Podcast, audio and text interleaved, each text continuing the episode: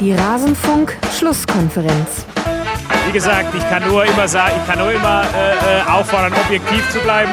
Und alles andere interessiert mich nicht. Wir sind Erster, Tabellenerster. Alles zum letzten Bundesligaspieltag.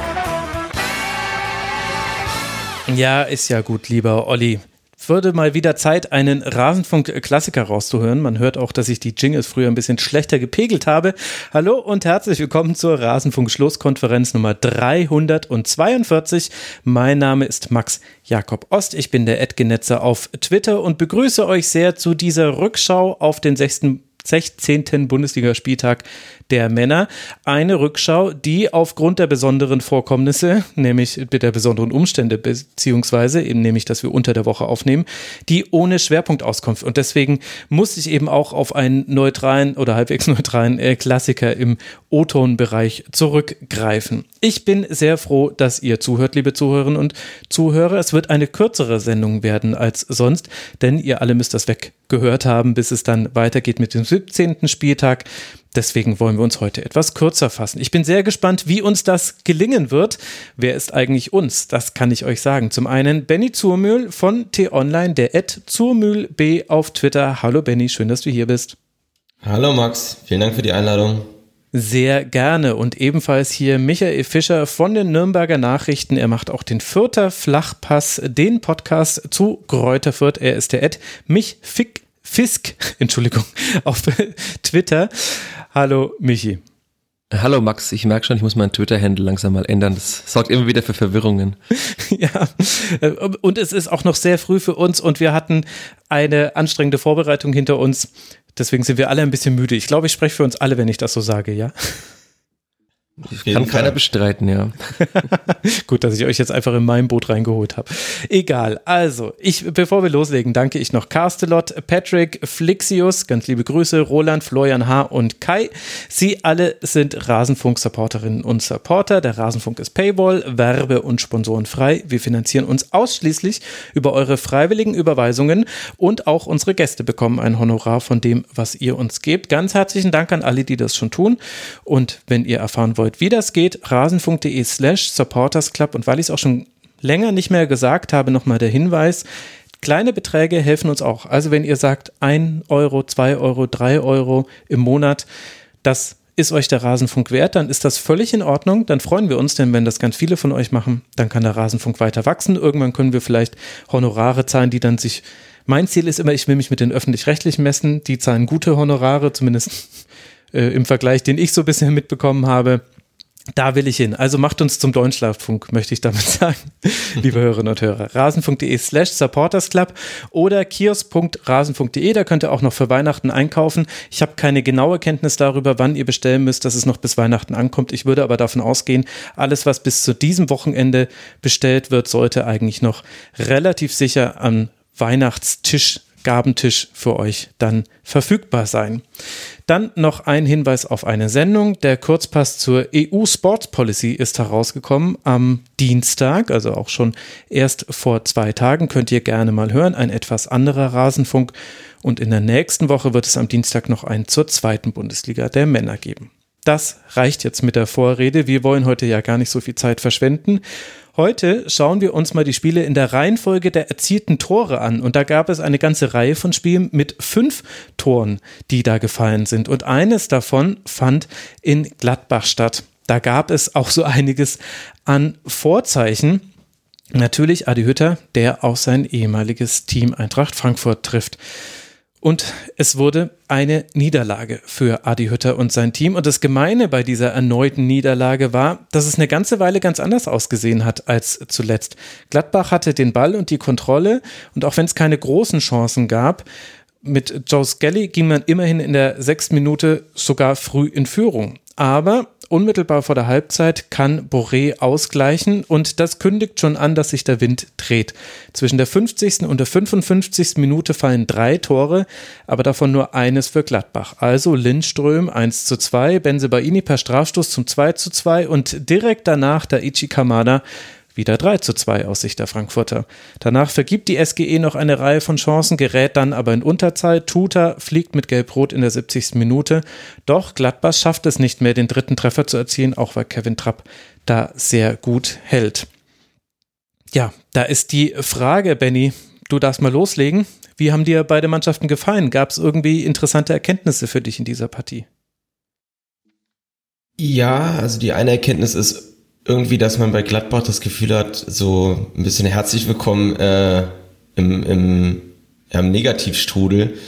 Also ein bisschen dieser Aspekt, dass jetzt zu diesen zuletzt sehr schwachen Leistungen jetzt auch diesmal einiges an Pech dazu kam, weil das ähm, im Kollektiv, wie du ja auch gesagt hast, eigentlich vor allem in der ersten Hälfte fand ich ganz solide war. Also sie hatten eben viel Kontrolle im Spiel und dann passiert ein dummer individueller Fehler, der das Ganze so ein bisschen ja, kaputt macht und einen bis dato sehr schwachen Gegner, finde ich, dann wieder stark macht. Also nachdem wir Frankfurt ähm, jetzt auch gegen Leverkusen dann gerade ja ab, ab der Mitte des Spiels bis zum Ende des Spiels super intensiv, super dynamisch erlebt haben, fand ich die zu Beginn der Partie in Gladbach sehr, sehr, ja, fast schon, fast schon müde. Also sie haben für ihre Verhältnisse sehr wenig Sprints gehabt, irgendwie wenig Zugriff aufs Spiel und ja, Gladbach konnte so ein bisschen machen und dann auf einmal kippt das Ganze und das eigentlich selbstverschuldet aus Gladbacher Sicht.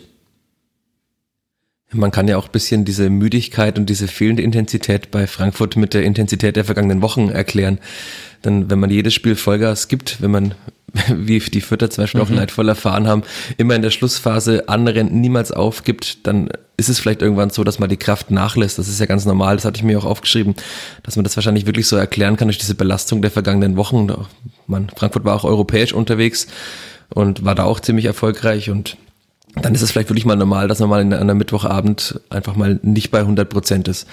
Was sich immer bei diesem Spiel, jetzt wenn man dann ein bisschen springen wundert, ist die Borussia. Also ich war vor knapp vier Wochen im Borussia Park, da haben sie 4 zu 0 gegen Fürth gewonnen. Das war ein sehr gutes Spiel. Nach dem Spiel haben sich Fans und Mannschaft eingeschworen auf den Derby-Sieg und es schien so, als ob Gladbach jetzt wieder irgendwie oben mitspielt und bald in der Champions League ist. Mhm. Und jetzt äh, vier Wochen später geht es darum, dass sie noch einen Punkt äh, vor dem Re Relegationsplatz vor dem FC Augsburg stehen und alle reden nur noch darum, äh, wie Gladbach das irgendwie schaffen kann, aus diesem Schlamassel rauszukommen. Das ist schon so eine erstaunliche Wendung und man sieht, wie schnell das teilweise mal gehen kann in der Bundesliga. Ja, und die Frage ist natürlich so ein bisschen, woran macht man das fest, außer jetzt, dass es äh, viele Gegentreffer gab. Das ist das, was wir alle gesehen haben. Also jetzt waren es schon wieder drei Tore. Man, das heißt, man hat jetzt, wenn ich richtig äh, gerade im Kopf gerechnet habe, sein 17. Gegentor in den letzten vier Spielen kassiert. Das ist natürlich sehr viel. Aber wo sind da die Ansatzpunkte? Und was erklärt dann vielleicht auch die Probleme gegen Eintracht Frankfurt, die ich auch passiver fand in der Anfangsphase. Ich fand die SGE da aber keineswegs ungefährlich. Also das war im Vergleich zu Leverkusen nicht so intensiv, aber man hatte schon immer wieder im Mittelfeld gefährliche Ballgewinne, hat das dann nur nicht gut ausgespielt. Also ich fand, äh, also Frankfurt wurde dann noch deutlich besser, aber schlecht war die Anfangsphase nicht. Auf, in der Anfangsphase war es nur eher auf Augenhöhe. Beide haben unpräzise ihre Chancen ausgespielt, außer eben Neuhaus in der sechsten Minute mit dem äh, frühen Führungstreffer. Aber es war so, es hätte in beide Richtungen kippen können, während es dann eindeutiger zur Eintracht ging, bis es dann wieder zur Schlussphase kam. Und wenn ich bei Gladbach mal so ein bisschen versuche, den größeren Bogen zu spannen, ohne jetzt den Schwerpunkt, den wir in der nächsten Sendung auf Gladbach legen wollen, schon vorwegzunehmen, dann glaube ich, dass neben anderen Dingen wie Fitness ist, glaube ich, ein Thema und äh, Intensität im Spiel gegen den Ball, bekommst du, glaube ich, in manchen Spielen auch einfach die Quittung dafür, dass du eine junge und zum Teil unerfahrene Mannschaft hast. Und das hört sich jetzt vielleicht komisch an, weil Zakaria derjenige war, der vor dem 1 zu 2 ins Dribbling geht und den Ball verliert. Und er ist natürlich nicht unerfahren, jung schon, aber nicht unerfahren. Aber ich fand schon, dass du bei Konui, bei Skelly, und auch bei Luca Netz, wobei das ist jetzt ein bisschen ungerecht, weil der hat jetzt gar nicht so häufig gespielt. Er hat halt in dieser Partie war er mit dabei, weil Elvedi kurzfristig ausgefallen ist. Aber gerade bei Kone und Skelly siehst du einfach, dass die eben noch so jung sind und dass das, was man gesehen hat in der am Anfang der Saison, dass das eben eine Überperformance eher war und jetzt haben sie eben eine kleine Delle. Und das hat die Eintracht halt am Anfang noch gar nicht so gut genutzt. Es gab immer wieder Ballverluste von Kone. Skelly stand immer wieder zu hoch gegen Kostic, was schwierig ist, weil wir alle wissen, dass Frankfurt jetzt nicht so abgeneigt ist, über die Kostic-Seite anzugreifen. Und das war, und dann kommt halt so ein Gebilde so ein bisschen ins Wackeln, glaube ich. Wenn, wenn du so einzelne instabile Teile mit dabei hast, ohne dass ich jetzt sagen will, es lag an diesen Spielern. Aber das ist mir eben aufgefallen. Die Fehler haben sich immer mehr gehäuft. Dann sind irgendwann auch Tore draus geworden. Und dann, was da zwischen der 50. und der 55. Minute passiert ist, ist ja völlig wild. Also du gehst liegst zurück, dann bekommst du etwas glücklich, aber vollkommen zu Recht einen Strafstoß, verwandelst den und direkt danach, direkt danach ist Daichi Kamada of all Eintracht Frankfurtern, ist nach einem einfachen Doppelpass alleine vor Sommer und trifft dann auch noch. Also, was willst du da machen? Bei dem Tor jetzt muss man natürlich auch einen Dicker hervorheben, der da wirklich als, als Innenverteidiger das so weit andribbelt und auch dann noch die Flanke schlägt. Also ist auch nicht normal wahrscheinlich, dass ein Innenverteidiger direkt nach der Halbzeit da vorne unterwegs ist. War ja dann noch nicht so, dass sie da jetzt geführt haben und er sich diese Ausflüge nach vorne unbedingt erlauben konnte, sondern er hat es halt einfach gemacht, weil er es machen mhm. wollte. und weil du jetzt auch Kone ansprichst, also natürlich war es ein schlechteres Spiel von ihm und es ist wirklich Wahnsinn, wie er sich in dieser Saison entwickelt hat und es ist wahrscheinlich auch normal bei so einem jungen Spieler, dass er ab und zu auch mal Tiefen hat. Das haben alle jungen Spieler.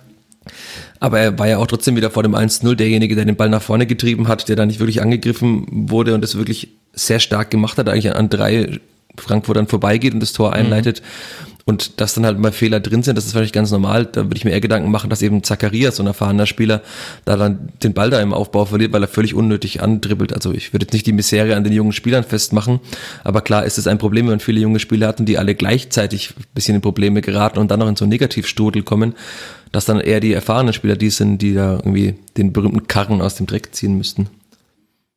Ich kann mir auch vorstellen, dass es auch bei Gladbach viel damit zusammenhängt, mit wie vielen verschiedenen Mannschaften, also Aufstellung und Formationen oder auch dem Personal sie spielen mussten. Also auch jetzt gab es ja wieder Ausfälle wie Elvedi, wie Hofmann, die eigentlich wirklich eine der wenigen Kontinuitäten sind im Team. Und man hat immer wieder ähm, mit Verletzungen zu kämpfen gehabt, ähm, die irgendwie obendrein kamen. Und dadurch mhm. konnte sich auch gefühlt nicht so eine richtige Elf festspielen. Also wenn man das jetzt mal mit dem Gegner vergleicht, den man jetzt ähm, da hatte, Frankfurt hat ja so ein bisschen, also Glasner hat so ein bisschen seine, seine Elf gefunden oder seine 13, 14 Spieler, auf die er setzt. Und bei Gladbach, finde ich, hast du noch eine viel höhere Anzahl an Spielern. Jetzt kam Kramer auf einmal wieder zurück. Zakaria musste die Innenverteidigung äh, ähm, wieder zurückrücken. Du hast irgendwie immer so viel hin und her, ähm, was das Personal angeht, dass ich glaube ich da auch manche Automatismen sich nicht so einspielen konnten oder sich nicht so einspielen, wie sie es vielleicht an einem 16. Spieltag halt eigentlich schon sollten. Gerade wenn man bedenkt, dass sie nicht diese Mehrfachbelastung haben wie andere Teams. Ähm, das ist, glaube ich, auch noch so ein, so ein Punkt, weshalb dann, also Zakaria dribbelt da eben vor dem, vor dem 1 zu 1 raus und geht ins Risiko. Bei anderen Clubs sind dann einfach um, um ihn herum noch viel mehr anspielbare Spieler, um sich da raus zu kombinieren, ähm, damit einfach so ein Fehler gar nicht, da nicht aufkommt, beziehungsweise er gar nicht die Verlockung erhält, da jetzt irgendwie loszudribbeln. Hm. Ja, das stimmt. Vielleicht war da auch ein bisschen zu viel Motivation. Also das hat ja Martin Raffet in der letzten Schlusskonferenz auch schon zum Spiel bei Leipzig gesagt dass eben Gladbach gerade diese gefährlichen vertikalen Pässe einfach nicht aufhören konnte zu spielen, weil man als Spieler immer das Gefühl hat, naja, das ist das, was wir gut können und so bekommen wir unsere Torchancen. So sahen für mich manche Aktionen von Zakaria, also jetzt nicht nur vor diesem äh, Gegentor, sahen für mich auch so aus, dass er das Gefühl hatte, ich muss jetzt die Initiative ergreifen, denn im Mittelfeld stehen eben mit Benisch und Kone zwei sehr junge Spieler und also eigentlich alle waren jung. Netz, Benisch, Kone, Skelly, das muss man sich schon mal auf, den, auf der Zunge zergehen lassen wer da im Ballbesitz aufgerückt dann so eine Viererkette beziehungsweise zwei Zweistaffelung gebildet hat. Da kann man das sogar nachvollziehen, dass vielleicht Zakaria hin und wieder das Gefühl hatte, jetzt muss ein Impuls von mir kommen. Aber am Ende steht halt wieder eine Niederlage, wenn auch eine, die unter anderen Vorzeichen passiert ist, bei der dann Adi Hütter danach sagen kann, zu Recht, na, wir sind auch an Kevin Trapp gescheitert, stimmt absolut, aber ist halt weiter eine Niederlage und die Entwicklung habt ihr ja sehr gut beschrieben von Gladbach. Ein Punkt auf den Relegationsplatz, das ist schon hart. Und andersrum ist es ja trotzdem auch eine beachtliche Entwicklung von Eintracht Frankfurt, denn da kann man auch wieder mhm. ein bisschen in die Vergangenheit blicken, in die Jüngere. Als sie in Fürth gespielt haben, ging es darum, ja, wir müssen jetzt langsam mal punkten, um nicht ganz unten reinzurutschen. Jetzt haben sie irgendwie, glaube, sechs Siege in den vergangenen zehn Pflichtspielen waren es und sind jetzt wieder ganz oben dabei und sind halt wieder da, wo man Eintracht Frankfurt erwartet, nämlich auf dem Ruhrpokalplatz. Das war jetzt auch nicht so, dass man das jetzt zu Beginn der Saison und auch noch so nach dem siebten, achten Spieltag irgendwie erwartet hätte, dass die Eintracht da oben dabei ist, aber sie haben sich eben sehr gut gefunden. Also Lindström hat mir sehr gut gefallen Ja, in dem Spiel. super. Boré ist immer besser im Spiel. Und die, mit dieser Intensität, natürlich mit äh, Kostic, das habt ihr in den vergangenen Wochen oft genug erwähnt, Kostic darf man einfach nicht flanken lassen, das haben einige Gegner schon in den vergangenen Wochen trotzdem gemacht und wurden dafür bestraft. Also es ist einfach ein, ein sehr gutes Gebilde. Ich finde auch, dass Oliver Glasner immer besser dort anzukommen scheint. Ähm, hat ein bisschen ja auch gefremdelt, fand ich, äh, war ja auch in der Kritik, also in der PK nach dem Spiel gegen Fürth hat er seine Mannschaft so sehr in den Himmel gelobt, dass ja 99, 100 Mannschaften wären nicht zurückgekommen und diese Mentalität und das sei ja alles so, so gut. Also ich, es hat sich alles angehört, als ob er ein bisschen diesen Rückhalt auch suchen muss und mittlerweile redet ja keiner mehr, dass er da jetzt gefühlt äh, nächste Woche gehen muss, so wie das noch vor ein paar Wochen klang. Und dazu ähm, die von euch angesprochenen Boré und Lindström. Jetzt hat man das Gefühl, jetzt sind sie wirklich in der Bundesliga da. Ähm, die haben ja auch einen, einen Wechsel hinter sich gehabt ähm, aus äh, Südamerika und aus, ähm, aus Dänemark in die Bundesliga, die jetzt auch nicht von heute auf morgen sich so leicht ähm, einstellen. Also auch äh, Lindström musste erstmal mit dieser Körperlichkeit äh, klarkommen, Boré mit diesem anderen Fußball. Und inzwischen, ich glaube, will man Boré gerade auch äh, nicht nur mit dem Ball, sondern auch gegen den Ball bei Frankfurt nicht mehr unbedingt missen, weil er da auch ein ganz guter Taktgeber ist, auch den anderen ähm, mal eine Ansage macht, wenn sie nicht, nicht so anlaufen, wie, wie sie es gerade brauchen. Und ähm, das gefällt mir auch, dass jetzt man diese Geduld, die man auch irgendwie mit diesen Spielern hatte, sich dann auch irgendwo auszahlt und man jetzt kaum mehr auf die verzichten will. Ja, also Lindström, das ist mir auch ganz besonders aufgefallen, der scheint ein Auge für Räume zu haben. Muss man mal ein bisschen noch beobachten, aber gegen Leverkusen steht er exakt so, dass er von So diesen Zauberpass direkt mit zwei Kontakten verwerten kann. Oder nee, es war sogar, glaube ich, der erste Kontakt, mit dem er dann direkt schießt. Und jetzt auch dieses äh, 2 zu 1, wo er als einziger sieht, im Rückraum ist ist der Platz und er reagiert als erster, wird dann da auch gefunden. Das war sehr gut gemacht. Richtig schöne Aktion mit einem guten Abschluss. Endika auch total stark wieder. Und man merkt, dass Oliver Glasner, also wenn Oliver Glasner seine Start Stammelf gefunden hat, das ist immer ein gutes Zeichen. Schlecht ist jetzt, dass Jakic da nach 28 Minuten verletzt raus musste, aber man konnte ja trotzdem dieses Spiel gewinnen. Aber das hat Pitbull-Giraffe im Forum aufgedeckt. Der hat eigentlich über Wolfsburg sehr, sehr viel geschrieben, auch sehr interessanter Kommentar.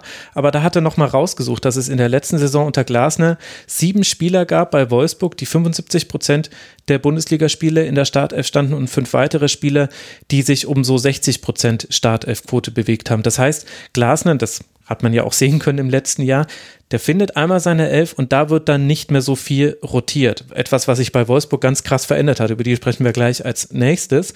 Und Glasner rotiert er jetzt gerade bei Frankfurt gar nicht. Und ich glaube, das ist ein sehr gutes Zeichen. Er hat etwas gefunden, mit dem er zufrieden ist und wo er auch spürt, das passt auch zur Mannschaft. Das passt nicht nur zu der Art Fußball, die ich spielen möchte. Dass das jetzt dann so erfolgreich ist, ist dann vielleicht auch ein bisschen Zufall des einzelnen Ergebnisses. Aber insgesamt in Summe dann eben kein reiner Zufall. Also es ist eben alles erklärbar. Es ist jetzt nicht, dass man da einfach 15 Sonntagsschüsse nacheinander hatte. Das ist, glaube ich, schon alles eine sehr, sehr gute Entwicklung für Eintracht Frankfurt, bei denen es jetzt dann weitergeht mit dem Heimspiel gegen Mainz 05. Eintracht Frankfurt übrigens noch nicht in den Europapokalplätzen. Sie teilen sich nämlich mit Mainz 05 die Punkte, 24 Punkte. Union hat auch 24. Das heißt, Mainz liegt aktuell auf Platz 6, die SGE auf 7. Außer ihr habt schon mit einberechnet, dass vielleicht die beiden den DFB-Pokal holen. Das wäre aber falsch, weil die sind schon ausgeschieden. So Aber dann dürfen sie doch in die Conference League, oder? Nee, noch ist quasi bei sechs der Cut, aber wenn der DFB-Pokalsieger sich für die Champions League qualifiziert hat, dann wird der siebte zum Conference League Platz, wenn ich das gerade nicht komplett im Kopf durcheinander haue. Also noch ist es kein internationaler Platz, auf dem sie liegen. Aber könnte man ja mit dem Heimsieg gegen Mainz 05 am nächsten Spieltag das besorgen. Für Gladbach geht es dann weiter. Gladbach 18 Punkte, wir haben es mehrfach angesprochen, ein Punkt vor dem Relegationsplatz. Die spielen jetzt dann auswärts in Hoffenheim, die ja ihrerseits Tabellenvierter aktuell sind. Das wird natürlich auch ein sehr interessantes Spiel für beide Mannschaften. Dann habe ich schon über Wolfsburg gesprochen. Wolfsburg hatte auch ein fünf Punkte, ein fünf Tore Spiel. Ein bisschen gefühlt ging es auch um fünf Punkte, weil es gab eben einfach so lange keine mehr für Wolfsburg. Gegen Köln hatte sich jetzt Florian Kofeld folgendes überlegt, um endlich wieder zu gewinnen. 38 Prozent Ballbesitz und eine Ausrichtung auf Konter mit vielen schnellen Spielern. Und eine Zeit lang, Benny, sah es auch so aus, als könne das funktionieren. Lukas Metscher bringt Wolfsburg früh in Führung. Anthony Modest gleicht zwar aus, aber zu Beginn der zweiten Hälfte kann Wout Weghorst dann schon wieder einen Konter abschließen zum 2 zu 1. Aber dann treffen Marc Uth und noch einmal Modest und dieses Spiel geht schon wieder verloren. Jetzt ist es die sechste Niederlage in Folge. Was ist da deiner Meinung, deiner Meinung nach los in Wolfsburg?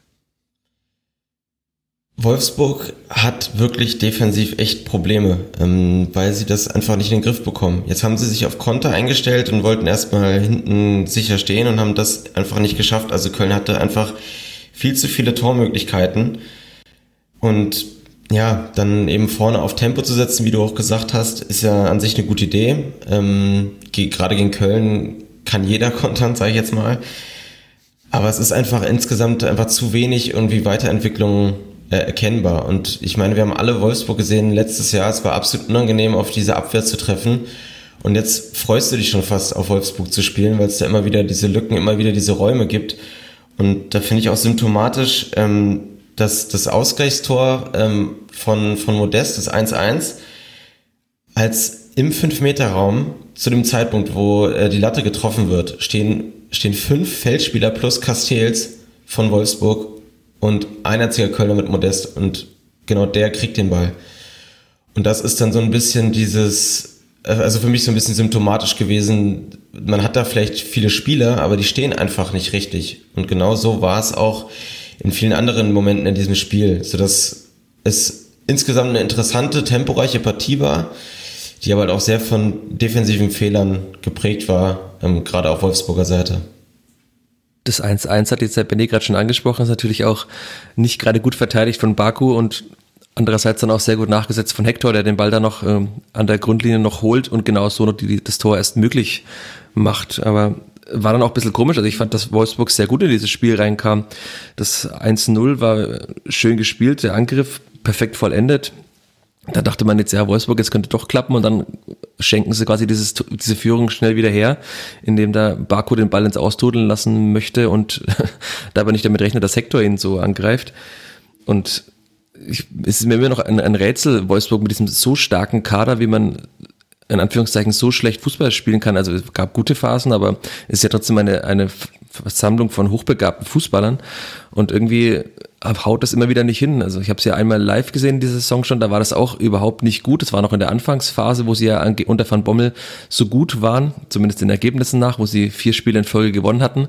Und damals hat Van Bommel noch gewarnt, dass die Mannschaft nicht so gut ist, dass das halt vielleicht ein bisschen trügt, dass man da vier Siege in Folge geholt hat und schon zwölf Punkte hatte, aber als Wolfsburger muss man ja froh sein, dass man diese zwölf Punkte vom Saisonbeginn schon hat, sonst würde man nämlich noch äh, viel, viel weiter unten in der Tabelle stehen. Seitdem sind erst acht dazugekommen, das ist schon krass. Seit dem vierten Spieltag, acht Punkte nur gemacht. Genau, und da haben sie, also an diesem vierten Spieltag haben sie in Fürth gewonnen, deswegen habe ich Marc von Bommel dann noch genau vor mir, wie er das sagt. Aber ich, ich fand damals auch Wolfsburg in Fürth sehr, sehr uninspiriert und es war halt einfach eine abgeklärte Leistung und dann hat man halt einfach die individuelle Qualität, um bei einem Aufsteiger am Ende ganz knapp mit einem Elfmeter 2 zu 0 zu gewinnen. Aber wie andere Mannschaften gegen Fürth gespielt haben, die auf ähnlichem Niveau sind, jetzt wie Wolfsburg, oder auf ähnlichem finanziellen Niveau, die mit der ähnlichen individuellen Qualität, das hat man ja unter anderem an Leverkusen gesehen, die Fürth halt einfach herspielen und das war bei Wolfsburg gar nicht der Fall und da würde ich mir schon Gedanken machen als Vorfall Wolfsburg. Ja, vor allem, weil es wirkt von außen ein bisschen so, als wäre Florian Kofeld wieder im Werder Bremen-Modus. Also sprich, man verabschiedet sich von ganz vielen Dingen, die man haben möchte, Spielkontrolle, Ballbesitz und so weiter und setzt fast auf so eine Art Underdog-Fußball. Also was ich damit meine, ist, er hat die schnellsten Spieler aufgestellt, die er im Kader hatte. Die Brüder Metscher standen auf dem Feld, Lücke Bacchio und vorne drin dann Weghorst und Roussillon und Baku auf den Baku auf den Außenpositionen. Ähm, und ich will jetzt nicht, Underdog-Fußball war vielleicht so ungerecht, weil es gibt auch andere Mannschaften, die auf Konter spielen. Also über Leverkusen sprechen wir dann später noch.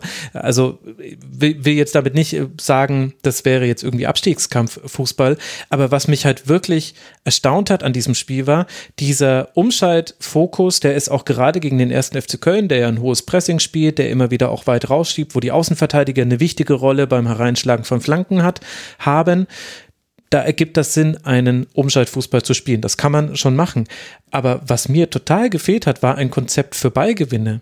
Und das ist halt wirklich erstaunlich, dass du mit einer Doppelsechs Asta Franks und Maximilian Arnold und mit einer Innenverteidigung aus Bonau und Lacroix und den genannten Außenverteidigern, dass du es dann nicht schaffst, Balle, Bälle A zu gewinnen und B dann über wenige Stationen überhaupt in diese Umschaltsituation zu bekommen. Wenn sie das bekommen haben, wurde es auch immer gefährlich. Ich glaube, es waren drei oder vier Konter und daraus sind auch zwei Tore gefallen. Aber das, finde ich, ist halt wirklich wenig. Und das fand ich, also schockierend ist vielleicht ein bisschen groß, aber da, also es gibt schon sehr große Baustellen beim VfL, die, glaube ich, sehr tief gehen. Ja, ich habe ich hab auch mal rausgesucht bei Wolfsburg. Ähm, ist ja, also das, was wir eben über, über Glasner bei, bei, bei Wolfsburg damals gesagt haben, dass er seine Elf gefunden hat, die mal eingespielt hat. Wolfsburg ist ja auch wieder eine Mannschaft, die jetzt dieses Jahr sehr viel rotiert hat. Also es gibt drei Mannschaften, die mehr Spieler eingesetzt haben als Wolfsburg. Ähm, Stuttgart, Hertha und der BVB. Und bei Stuttgart muss man bedenken, mit diesen gefühlt 20.000 Corona-Fällen ähm, mussten die ja zwangsweise viele Spieler einsetzen. Ähm, das heißt, Wolfsburg setzt auf sehr, sehr viele verschiedene Spieler, verschiedene Formationen. Auch da kann sich irgendwie nicht so wirklich was finden. Und vielleicht verunsichert das gerade auch so die Alteingesessenen, die letztes Jahr dabei waren, die eben Teil der 24 Spieler waren, die Glasner insgesamt in der ganzen Saison eingesetzt haben. Und ähm, das ist auch so, ein, auch, so ein, auch so ein Faktor, dass sich da eben auch manche Dinge vielleicht nicht so einstellen. Ähm, wenn man jetzt halt zum Beispiel das, das, ähm, das Spiel jetzt nimmt, du die Konter ansprichst, dass die da auch teilweise die nicht gut ähm, ja, sich herausgespielt haben oder die Umschaltsituation nicht so genutzt haben. Gerade auch in einem Köln ohne Skiri musst du das eigentlich viel besser ausnutzen können, ähm, weil halt der beste Spieler in Sachen Ballabfangen einfach fehlt. Und ja, da, da merkt man irgendwie, dass bei Wolfsburg noch einiges, einiges schief läuft. Mhm. Ja.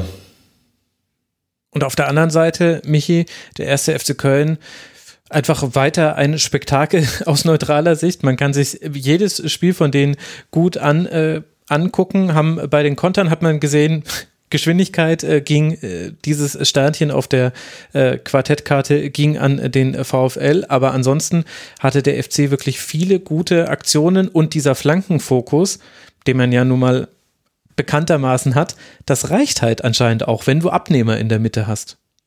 Und das reicht halt, wenn man Anthony Modest in der Mitte hat. ja. Ja, meine ich ja. ja, also ein, ein Abnehmer, das ist schon Wahnsinn. Also es ist natürlich sehr gut, dass es das funktioniert und dieser Baumgart-Fußball mit dieser Intensität und das, passt einfach zu dieser Stadt auch nach Köln. Ich habe auch das Spiel in Köln damals erlebt, also die Kölner einmal live erlebt. Das ist natürlich ein sehr begeisterungsfähiges Publikum und wenn dann eine Mannschaft eben keinen Gistol-Fußball mehr spielt, sondern einen Offensivfußball mit sehr viel Intensität, dann nimmt das die Menschen auch viel mehr mit. Also da war eine wahnsinnige Stimmung in Köln, obwohl das Stadion auch Corona-bedingt nicht ausverkauft war. Und da, war das einzige Mal, als ich sie live gesehen habe, dass Modest nicht so gut in die Zweikämpfe kam. Also man kann ihn offenbar abmelden. Es geht schon. Der ist jetzt kein Alien, der, der da immer wieder durch den Strafraum fliegt und alles richtig macht. Aber irgendwie schafft es kaum eine Verteidigung, sich 90 Minuten lang auf ihn einzustellen. Weil er es auch immer wieder sehr gut macht. Also ich empfehle da auch die Decoded-Folge auf The Zone zu Anthony Modest. Da wird auch nochmal gezeigt, dass er irgendwie das immer schafft, einen Schritt weg zu sein vom Gegenspieler. Also er muss nie direkt in Zweikampf mhm. mit Körperkontakt zum Kopfball gehen, sondern er schafft es irgendwie immer, diese, diese freie Bahn zu haben. Jetzt auch jetzt bei dem 3 zu 2 in der 89. Minute hat er auch wieder ein bisschen Luft und dann köpft er halt einfach auch perfekt rein. Und was bei ihm auch noch, äh, habe ich jetzt gelesen, ich weiß gar nicht mehr, wo es war, aber als jemand gefordert hat, Köln müsste auch mal mehr auf Modest als Wandspieler vorne spielen und mal die Bälle auf ihn schlagen. Das war dann auch in dieser Decoded-Folge ein großes Thema. Dass es Modest aber eigentlich gar nicht so gut kann, weil er es eben nicht mag, dass er im Mittelfeld dann diesen Körperkontakt hat, den er sonst immer schafft zu vermeiden. Und dass er dann immer wieder, wenn er geschoben oder nur leicht geschoben oder ein bisschen Ellbogen gespürt hat, dass er dann sofort irgendwie nicht mehr richtig zum Kopfball gegangen ist und dann auch sehr viele Duelle auch verloren hat. Also es hat wahrscheinlich einen Grund, dass Steffen Baumgart das eben nicht macht und sagt, äh, Horn oder Schwäbe, schlag den Ball bitte nach vorne auf Modest und dann mhm. spielt es am besten raus, spielt zum Beispiel auf Schindler, der mittlerweile mir auch besser gefällt bei Köln, war ja auch äh, guter Zweitligaspieler eine Zeit lang, hat jetzt dann auch ein bisschen Anlaufzeit gebraucht, aber ich finde, der macht es echt gut. Die Flanke war sehr gut. Mhm. Und dann gewinnt halt Köln schon wieder. Alle sagen ja, modest eben. Ja, vielleicht ist das auch äh, der Grund dafür, warum Anderson und Modest dann doch so häufig gemeinsam auf dem Feld stehen, weil eben das Profil dann doch ein unterschiedliches ist, auch wenn die Position vermeintlich dieselbe ist, auf der sie spielen. Aber das ist mir auch aufgefallen äh, bei Modest, wie gut er einfach die, zum einen den Raum findet, in dem er sein sollte, wenn die Flanke reinkommt und das Timing ist halt inzwischen wirklich perfekt. Also er kommt ja fast immer mit Anlauf. Modest macht ja seine Kopfbälle ganz selten mal aus dem Stand heraus. Und das muss ja dann getimt sein mit den Flankengebern. Und klar, sie haben eine große Anzahl von Flanken, deswegen können sie das viel üben, auch im laufenden Wettbewerb.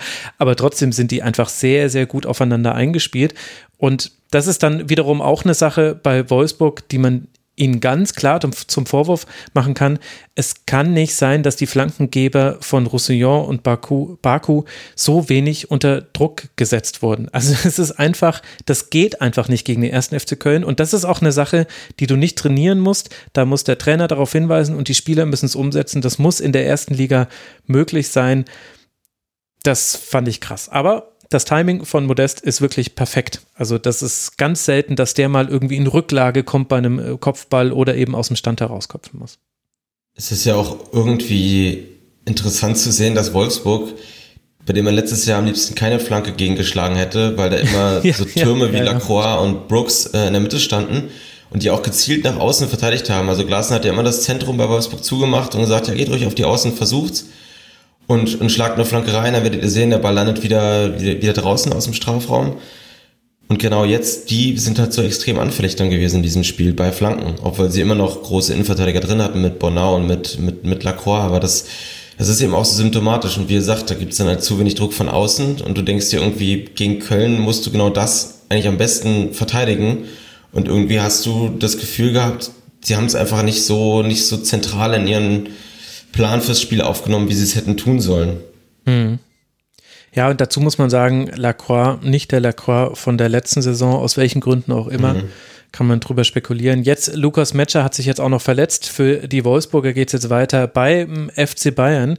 Das sind nicht die besten Nachrichten. 20 Punkte hat man, deswegen konnte ich das vorhin so gut ausrechnen. 12 Punkte hatte man nach dem Sieg in Fürth am vierten Spieltag. Vier Siege an den ersten vier Spielen. Da müssten es 16 gewesen sein. Okay, ich habe mich vorhin verrechnet. Dann hatte man da ja sogar schon 16 Punkte, meine Güte. Man hat ne, warum 4 mal 3 ist doch 12? Ach so, Entschuldigung, ja. Ach, der Max, ey. Es ist wirklich, ich habe ein bisschen zu wenig geschlafen. Ich entschuldige mich, liebe Hörerinnen und Hörer. Habe ich es vorhin doch richtig ausgerechnet. So, also, aber wo ich mir ganz sicher bin, beziehungsweise nochmal ganz kurz überschlagen, doch, es sind drei Punkte auf den Relegationsplatz, auf den FC Augsburg. Und man spielt jetzt eben beim FC Bayern auswärts. Das ist alles äh, gar nicht so gut beim VfL Plus. Florian Kofeld, er hatte natürlich sehr wenig Zeit zu trainieren. So arg viel mehr wird es aber jetzt im Winter auch nicht. Es geht ja sehr schnell im Januar dann wieder los. Ich glaube, erster Rasenfunk 10. Januar oder so. Müsste es ungefähr sein, vielleicht sogar 9. Januar, muss ich mal gucken, wann ich da aufzeichne. Für den ersten FC Köln sieht es wesentlich besser aus und das, obwohl man in Anführungszeichen nur zwei Punkte mehr hat. Aber wir alle wissen ja, wie unterschiedlich die Herangehensweisen und Ansprüche sind. 22 Punkte hat der FC, damit zwei Punkte hinter dem ersten FSV Mainz 05, der auf Platz 6 liegt. Es bleibt weiter so, dass die Abstände im Mittelfeld so gering sind, dass man sich kaum am Tabellenplatz aufhängen sollte. Aber man kann natürlich mit etwas Vorfreude auf das Spiel gegen den VfB Stuttgart gucken. Das könnte ein schöner Hin Hinrundenabschluss für den ersten FC Köln werden, der einfach eine fabelhafte Hinrunde gespielt hat. Das soll an der Stelle nochmal ausdrücklich so erwähnt werden. Und wenn wir beim VfB sind, dann können wir doch auch noch über das letzte der fünf Tore-Spiele sprechen, denn der VfB durfte diesen englischen Wochenspieltag beginnen, eröffnen gegen den FC Bayern. Und das Ergebnis von 0 zu 5 aus Sicht des VfB, das liest sich eindeutig, aber die Frage, die wir jetzt gleich erörtern müssen, Michi, ist, ob das Spiel auch wirklich so war. Denn auch der VfB hat Chancen, aber es sind halt die Bayern, die die Tore machen und davon gleich fünf. Serge Gnabry ist an allen fünf beteiligt beteiligt. Die ersten beiden und das letzte macht er selbst und zwei legt der Robert Lewandowski noch auf. Allein zwischen Minute 69 und 74 treffen die Bayern dreimal. Endstand also dann eben 5 zu 0. Hast du eine Antwort auf die Frage, ob das Spiel so deutlich war, wie es das Ergebnis sagt, Michi? Die Antwort ist nein, war es nicht. Also wenn man einfach mal den Anfang der zweiten Halbzeit zum Beispiel sieht, wie gut Stuttgart da gespielt hat, wie nah sie auch dran waren, den Ausgleich zu machen. Also mhm. hatten da drei, ich habe mir drei Chancen aufgeschrieben. Es war dann ähm, Endo und ich habe zweimal, oh, gerade meine Notizen verrutscht. Ich schaue ganz kurz nochmal. Mamouche. Aber es gab auf jeden Fall drei Chancen. Mamouche war in der ersten Halbzeit, glaube ich, noch. Genau, Förster. Also Förster sogar zweimal nach der Pause. Und dann muss Stuttgart da einfach das 1 zu 1 machen. Und das machen sie eben nicht. Und das rächt sich halt gegen Bayern. Das haben auch alle Stuttgarter danach gesagt, wenn du halt deine Tore nicht machst. Und dann die Bayern mit dieser unfassbaren Qualität. Und dann schießen sie eben, wie du schon sagtest, innerhalb von fünf Minuten dann am Ende in, doch drei Tore innerhalb von fünf Minuten. Und dann steht es 5-0. Aber es hätte ja auch locker noch 1 zu 2 kurz nach der Pause stehen können oder 1 zu 1. Und das ist halt einfach eine riesige Qualität des FC Bayern. Man kann ja auch einfach sagen, Gnabry mit drei Toren und zwei Vorlagen, Lewandowski mit zwei Toren, wo Lewandowski ja gar kein so gutes Spiel gemacht hatte eigentlich. Und das reicht dann halt einfach, um dann 5 zu 0 zu gewinnen in der Bundesliga, was dann aussieht, wie die Bayern dominieren jeden Gegner, was sie ja auf keinen Fall gemacht haben in diesem Spiel kann man schon anfangen damit, dass ja diese Doppel-6 äh, mit äh, Rocker und Musiala wahrscheinlich nicht so ist, wie das jetzt alle Kaderplaner und alle Verantwortlichen im FC Bayern vor der Saison wollten. Und ich glaube, mit dieser Doppel-6 wird man jetzt auch nicht im Champions League Halbfinale spielen wollen. Aber es reicht, selbst mit dieser Doppel-6, die Klasse reicht eben, um den VfB Stuttgart in Schach zu halten. Das ist dann schon mal eine gute Erkenntnis. Vor allem Marc Rocker fand ich sehr gut. Er hat vor dem 0 zu 2, mhm. also vor dem Tor von Gnabry, den Ball erobert hatte eine Passquote von 92 Prozent. Also er hatte als tiefer Sechser echt gut gespielt, fand ich. Auch Musiala war unter Druck wirklich so entspannt. Also man kennt ja seine Offensivqualitäten, aber dass er auch als Sechser dann so gute äh, Aktionen hat, hat mich schon überrascht. Aber Rocker habe ich nochmal mehr überrascht. Also er hat, glaube ich, 25 Minuten vor diesem Spiel gespielt. Und es war echt ein erstaunlich reifer Auftritt und Julian Nagelsmann hat ihn ja nach dem Spiel umarmt und hat ihn sogar in der Kabine dann vor allem gelobt. Natürlich auch wieder stark machen von dem Spieler, aber es war auch angemessen. Also es war wirklich eine gute Leistung von Rocker. Auch wenn man beiden natürlich angemerkt hat, dass sie auf dem Niveau jetzt noch keine 200 Spiele jeder haben. Da waren auch Aktionen dabei, die nicht so gut waren. Aber insgesamt war das doch eine gute Doppel-6, fand ich.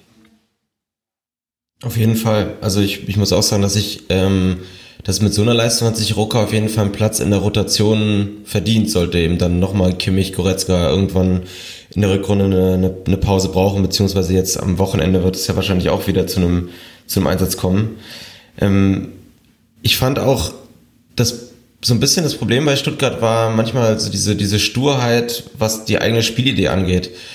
Also, mhm. dass man ich finde gerade in dem Spiel, äh, auch mit diesem, mit dem Platz, also mit den äh, Rasenverhältnissen, das war ja teilweise echt ein Acker, ähm, dann immer dieses, dieses äh, unbedingte flache hinten rausspielen gegen ein Team wie Bayern etwas arg riskant. Ähm, und, und das hat ja auch immer wieder für Probleme gesorgt. Also ich hätte mir da manchmal gewünscht, dass man dann häufiger einfach mal auch auf unschöne Mittel zurückgreift, einfach einen Ball nach vorne schlägt und irgendwie hofft, dass man gerade dann, wenn der Ball dann in dem, in dem Luftduell zwischen Verteidiger und Stürmer dann irgendwie in diesen Raum davor fällt und dann eben mit Rocker Musiala kein eingespieltes Duo steht, was man auch vielleicht physisch ähm, überwinden kann, dass man dann eben diese zweiten Bälle dann zum Beispiel auch mal anvisiert. Also zumindest in, in, in Phasen, wenn Bayern richtig Druck macht. Ähm, und das hat mir so ein bisschen, bisschen missfallen bei, bei Stuttgart, weil sie eigentlich, also weil das Ergebnis viel zu hoch ist und das einfach ein klassischer Fall war von, die ganze Zeit war eine gewisse Spannung da, dann fällt das 3-0 und damit brechen sie so ein bisschen auseinander, weil ab dem Zeitpunkt sie selbst einfach, glaube ich, nicht mehr daran geglaubt haben. Und das ist so aus Stuttgarter Sicht so ein bisschen schade, weil man ja auch gerade jetzt 5-0, ähm, wenn man im Abstiegskampf drinsteckt, nicht unbedingt verlieren will. Ja, also 0-5 will man, glaube ich, selten verlieren. Ich glaube, dass der VfB da wirklich ein Problem hat, weil das stimmt natürlich. Und es war ja auch nicht nur das Aufbauspiel, sondern auch generell war die Absicherung gegen Konter nicht gut. Also wenn man sich die Tore im Schnelldurchlauf anguckt, da hast du einfach viel zu viel Platz. Und zwar auch schon vor dem 1 zu 0, wo Sané einfach durchs halbe Mittelfeld diagonal laufen kann. Beim 2 äh, zu 0, da spielt äh, Mafropanos einen Fehlpass, aber halt in der gegnerischen Hälfte. Rocker erobert den Ball dann und dann mit einem Pass von Müller äh, nee, der Pass auf Müller, Müller hat dann schon so viel Platz und er muss dann nur noch auf Nabri legen, der komplett offen ist. Und dann die drei Tore, die da in den fünf Minuten fallen. Da haben wir einmal einen langen Pass von Nabri, den Lewandowski dann einfach super mitnimmt und reinmacht. Dann hast du einen Ballgewinn von Musiala und Süle schlägt den langen Ball auf Nabri, der wieder dann auf Lewandowski legt. Und das 5 zu 0 war auch ein Konter nach einer Balleroberung. Und das waren alles Ballverluste in der Hälfte der Bayern. Und da ist natürlich dann die Problematik, naja, aber du musst ja irgendwie in die Hälfte der Bayern kommen. Das möchtest du dann ja doch, wenn du dich nicht verbarrikadieren willst. Und irgendwie musst du ja dann aber auch das Risiko gehen, dass du hinten eins gegen eins Duelle hast. Die haben halt die Bayern dann nur in dieser Phase alle für sich entschieden. Also das, das waren in, zwischen diesen Minuten 69, 72 und 74 ist nichts anderes passiert, außer dass äh, Stuttgart wieder versucht hat, in die Bayernhälfte zu kommen, da hingekommen ist und da dann aber den Ball verloren hat, zack, Konter Tor. Und das stimmt. Ich fand auch das Aufbauspiel auch ein bisschen zu naiv. Ich fand auch da, vor allem, dass es ein bisschen zu vorhersehbar war. Das war eine Sache, die mir sonst beim VfB oft gefallen hat, dass gerade Endo oft Dinge macht, mit denen man nicht rechnet. Kleine Bewegungen, aber manchmal ist er auch in Räumen, mit denen man nicht rechnet. Gegen Bayern fand ich es relativ simpel. Also du konntest genau sagen, jetzt kommt der Pass auf Kulibali und der Ball ist weg. Jetzt kommt der Pass auf Ito, okay, haben die Beine rausgeschoben, jetzt pressen sie ihn, okay, jetzt entweder hinten rum oder der Ball ist weg. Und immer wenn sie was Besonderes versucht haben, wie im Mafropanus, der dann mal andribbelt, oder auch Chris Führig war es in einer Situation, der angedribbelt hat, dann haben sie halt die individuellen Duelle zu oft verloren. Aber die Frage ist halt trotzdem, ja, was willst du denn ansonsten machen als VfB, wenn du eben nicht sagst, komm, wir stellen uns jetzt hinten rein, weil wir hoffen, dass es nur bei 0 zu 2 bleibt. Man kann natürlich den Stuttgart auch einfach zugute halten, dass sie ihr Spiel immer wieder durchziehen wollen. Das sehe ich auch wieder Parallelen zu einem Verein, den ich etwas intensiver beobachte, der auch sein Spiel lange versucht hat durchzuziehen und damit halt immer wieder gescheitert ist, weil man am Ende dann doch nicht die Qualität hat, um das gegen jeden Gegner über 90 Minuten zu machen.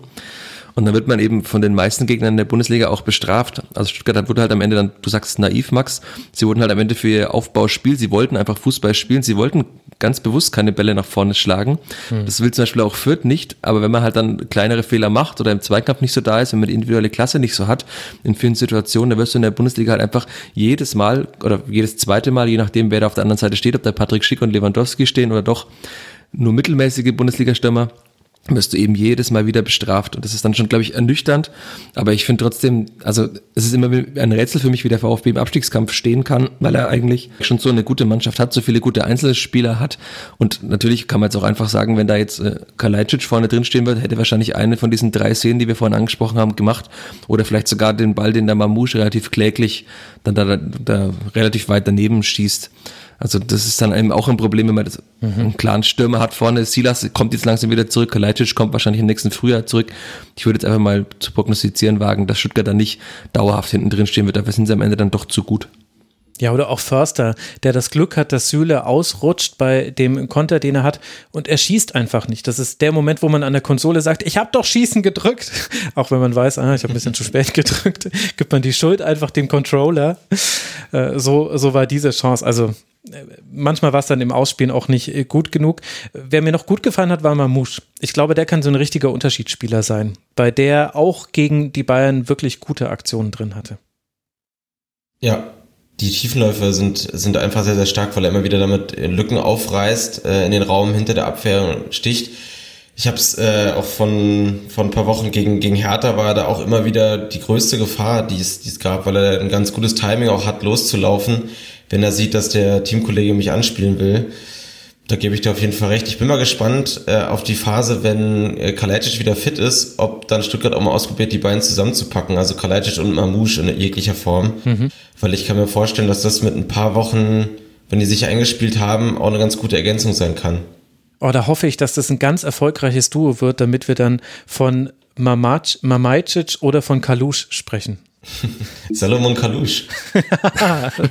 Sehr gut, da kann man sogar noch alte Fangesänge reaktivieren. Und du hast schon deinen Sendungstitel quasi, Max. ja, stimmt, richtig. Ich muss mir ja dieses Mal was anderes überlegen. Ja, das kommt noch dazu. Ich glaube, was man noch kurz erwähnt haben muss, äh, zumindest ist, dass äh, Kingsley Coman nach einer halben Stunde verletzt raus musste oder nach 27 Minuten. Das war erstmal eine schlechte Nachricht. Man hat aber gesehen, dass Leroy Sané mit den Gegebenheiten in Stuttgart, fand ich, viel besser zurechtkam. Also Leroy Sané ist ja jemand, der häufiger Szenen auflöst, indem, indem er einfach in hohem Tempo am Gegenspieler vorbeigeht. Und Kingsley Coman ist jemand, der häufig in so Standsituationen kommt, also der bricht dann sein Dribbling ab und geht dann mit einer Bewegung nochmal vorbei. Ich hatte das Gefühl, dass es auf dem Boden seltener geklappt hat. Er ist auch häufiger weggerutscht. Die Spielart von Leroy Sané und auch die Form war, glaube ich, nicht so schlecht, denn der hatte gute Aktionen nach seiner Einwechslung. Und ja, ich würde gerne noch mal eine Szene ansprechen. Max, du siehst die Bayern ja öfter und auch wahrscheinlich die Stuttgarter öfter vor dem 0-1. Du hast vorhin gesagt, dieser weite Laufweg von Leroy Sané. Aber ich war erstaunt, wie offen da das Zentrum war ja. und wie mhm. mutig dann auch, äh, ich glaube, es war Süle, den Ball da gefühlt über 50 Meter quer über den Platz spielen kann. Also der Laufweg war gut von Sané und der Abschluss von Gnabry war auch gut. Aber wie offen da das Zentrum war und wie, aber dann halt auch wie mutig der Aufbaupass war, das fand ich dann schon erstaunlich. Ja, also ich kann, ich bin stolz zu behaupten, dass ich beide gleich oft gesehen habe in dieser Saison. ich denke, ich müsste von beiden 15 Spiele gesehen haben über 90 Minuten. Mir fehlt da nur ein Spieltag, an dem ich mal Urlaub gemacht habe. Also das ist bei, beim VfB durchaus häufiger so. Und besonders, ohne dass es jetzt komplett am Spielertyp liegt, aber wenn Karasor die alleinige Sechs gibt und Mangala und Endo eher so die Achter sind, dann gibt es das schon sehr häufig, weil sich eben Endo und Mangala, die schieben halt dann auch wirklich offensiv raus, auch relativ früh schon. Meistens ist einer schon hoch postiert und der andere so halb hoch, wenn man im Aufbau ist. Da gab es es schon häufiger, dass dann das Mittelfeld einfach offen ist, weil Karasor ich kann das manchmal nicht so ganz interpretieren, warum er dann manchmal auch mit mit vorschiebt. Vielleicht ist es gewollt, weil man braucht natürlich Personal und man will auch das Überraschungsmoment haben. Manchmal habe ich aber das Gefühl, ich glaube, das war jetzt gerade noch gar nicht deine Aufgabe, nach vorne zu schieben. Das weiß ich aber nicht. Das, also das kann quasi ein Bug by Design gewesen sein, dass es halt einfach in Kauf genommen wird. Aber das gibt es wirklich häufig beim VfB. Das, äh, da kannst du dich vielleicht noch dran erinnern, Michi, im Spiel gegen Fürth war das auch so. Da war zwar insgesamt der VfB überlegen, und hat es ja auch deutlich gewonnen, aber da gab es doch die ersten 28 Minuten, glaube ich, in denen Fürth gar nicht so schlecht war. Da gab es auch zwei Szenen, in denen ich glaube, Rigota komplett durchs Mittelfeld spazieren kann. Und ja, die erste war, glaube ich, sogar relativ früh nach Anpfiff. Also das, genau. das ist so eine Szene, an die man als Fürther dann denkt, wenn man zurückdenkt, wann es denn mal hätte anders laufen können, in welchen Momenten. Da hätte Fürth Stuttgart führen können, da hätten sie womöglich nicht 1 zu 5 oder vielleicht hätten sie 1 zu 2 verloren, aber mit Sicherheit nicht 1 zu 5, weil sie allein diesen Schwung als Aufsteiger mitgenommen hätten da hast du recht, ja. Genau, also das gibt es beim VfB öfter und zu Süle noch. Das ist ein ganz interessanter Unterschied zwischen Niklas Süle und Upamecano. Beide versuchen immer wieder diese Bälle einzustreuen und beide machen das auch nicht schlecht, aber der eine große Unterschied ist, Upamecano spielt seine Aufbaupässe fast immer flach. Und wenn die ankommen, dann ist es ein absoluter Laserpass und Zucker und die können aber sehr leicht abgefangen werden und da gab es auch schon wirklich einige, die abgefangen wurden. Süle spielt in der Regel hoch, der macht das noch so klassische, klassische deutsche Innenverteidigerschule, wenn man ehrlich ist. Und das hat natürlich den Vorteil, wenn die ungenau geschlagen sind, dann gehen die halt irgendwie ins Aus oder irgendjemand springt dazwischen, aber derjenige muss den Ball noch verarbeiten. Das heißt, du hast mehr Zeit, um dich quasi auf den Ballverlust einzustellen, um ins Gegenpressing zu kommen oder dich fallen zu lassen. Und das ist, glaube ich, ein Unterschied, der den Bayern aktuell gut tut. Und ich bin gespannt, ob das so bleibt, dass Upamecano immer versucht, flach hinten rauszuspielen. Also der spielt manchmal flach in die Stürmerkette rein. Und wenn, wie gesagt, wenn der Ball ankommt, bin ich der allererste, der sagt, oh, was für ein geiler Pass. Aber es ist halt viel riskanter, als wenn du hochspielst, auch wenn es dann schwieriger ist, den Ball zu verarbeiten. So, das war mein, danke, dass ihr zu meinem TED-Talk gekommen seid. zu den, auf, zum Aufbauspiel von Niklas Süle und Dayo Upamecano. Für den FC Bayern geht es jetzt weiter, zu Hause gegen den VfL Wolfsburg. 40 Punkte hat man jetzt nach 16 Spielen. Irgendjemand hat im Rasenfunkforum den beliebten Witz gemacht, der immer irgendwann um diese Jahreszeit kommt. Die Bayern können nicht mehr absteigen. Das freut uns doch besonders für sie. Man hat weiter sechs Punkte Vorsprung auf Borussia Dortmund. Für den VfB geht's na, wer erinnert sich noch richtig zum ersten FC Köln?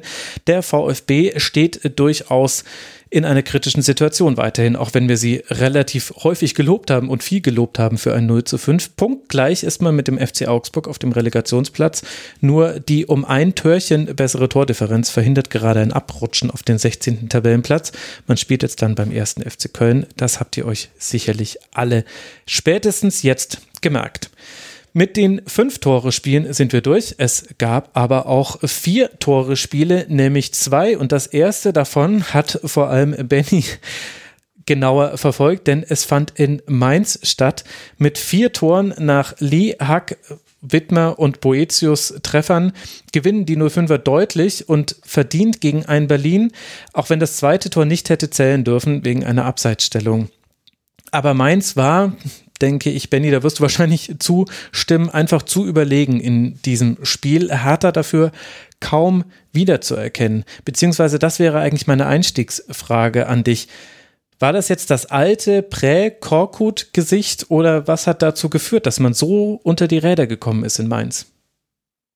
Ich glaube, es war so ein bisschen das, dass, dass Korkut unbedingt das spielen wollte, was gegen Bielefeld funktioniert hat. Also er hat wieder ähm, auch ein sehr zentrumslastiges Mittelfeld aufgestellt, also vier Spieler, die eigentlich alle ins Zentrum, im Zentrum sich wohlfühlen. Er hatte mhm. Toussaint, er hatte Askasibar, die haben auch zentral gespielt und dann hat er noch Darida und ähm, äh, Serda, die auch also in so in den Halbräumen mehr oder weniger gespielt haben. Also er wollte ein sehr zentrumslastiges Spiel irgendwie haben, um dort Mainz, glaube ich, so ein bisschen zu attackieren, weil Mainz ja auch sehr stark im Zentrum ist.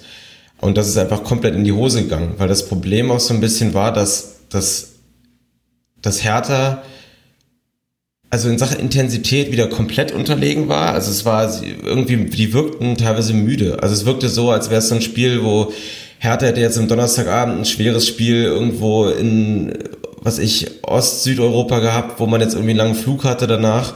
Jetzt spielt man am Sonntagmorgen und trifft auf eine Mannschaft, die die ganze Woche ähm, ja, trainieren konnte und regenerieren konnte. Es war wirklich pure Dominanz. Man hat keinen Entlastungsangriff hinbekommen. Also Mainz konnte die ganze Zeit drücken, die ganze Zeit dominieren, was Mainz ja auch an sich so nicht gewohnt ist, äh, dass sie wenig irgendwie umschalten mussten, sondern eigentlich immer, wenn sie Ballgewinne hatten, dann fast schon in der Berliner Hälfte.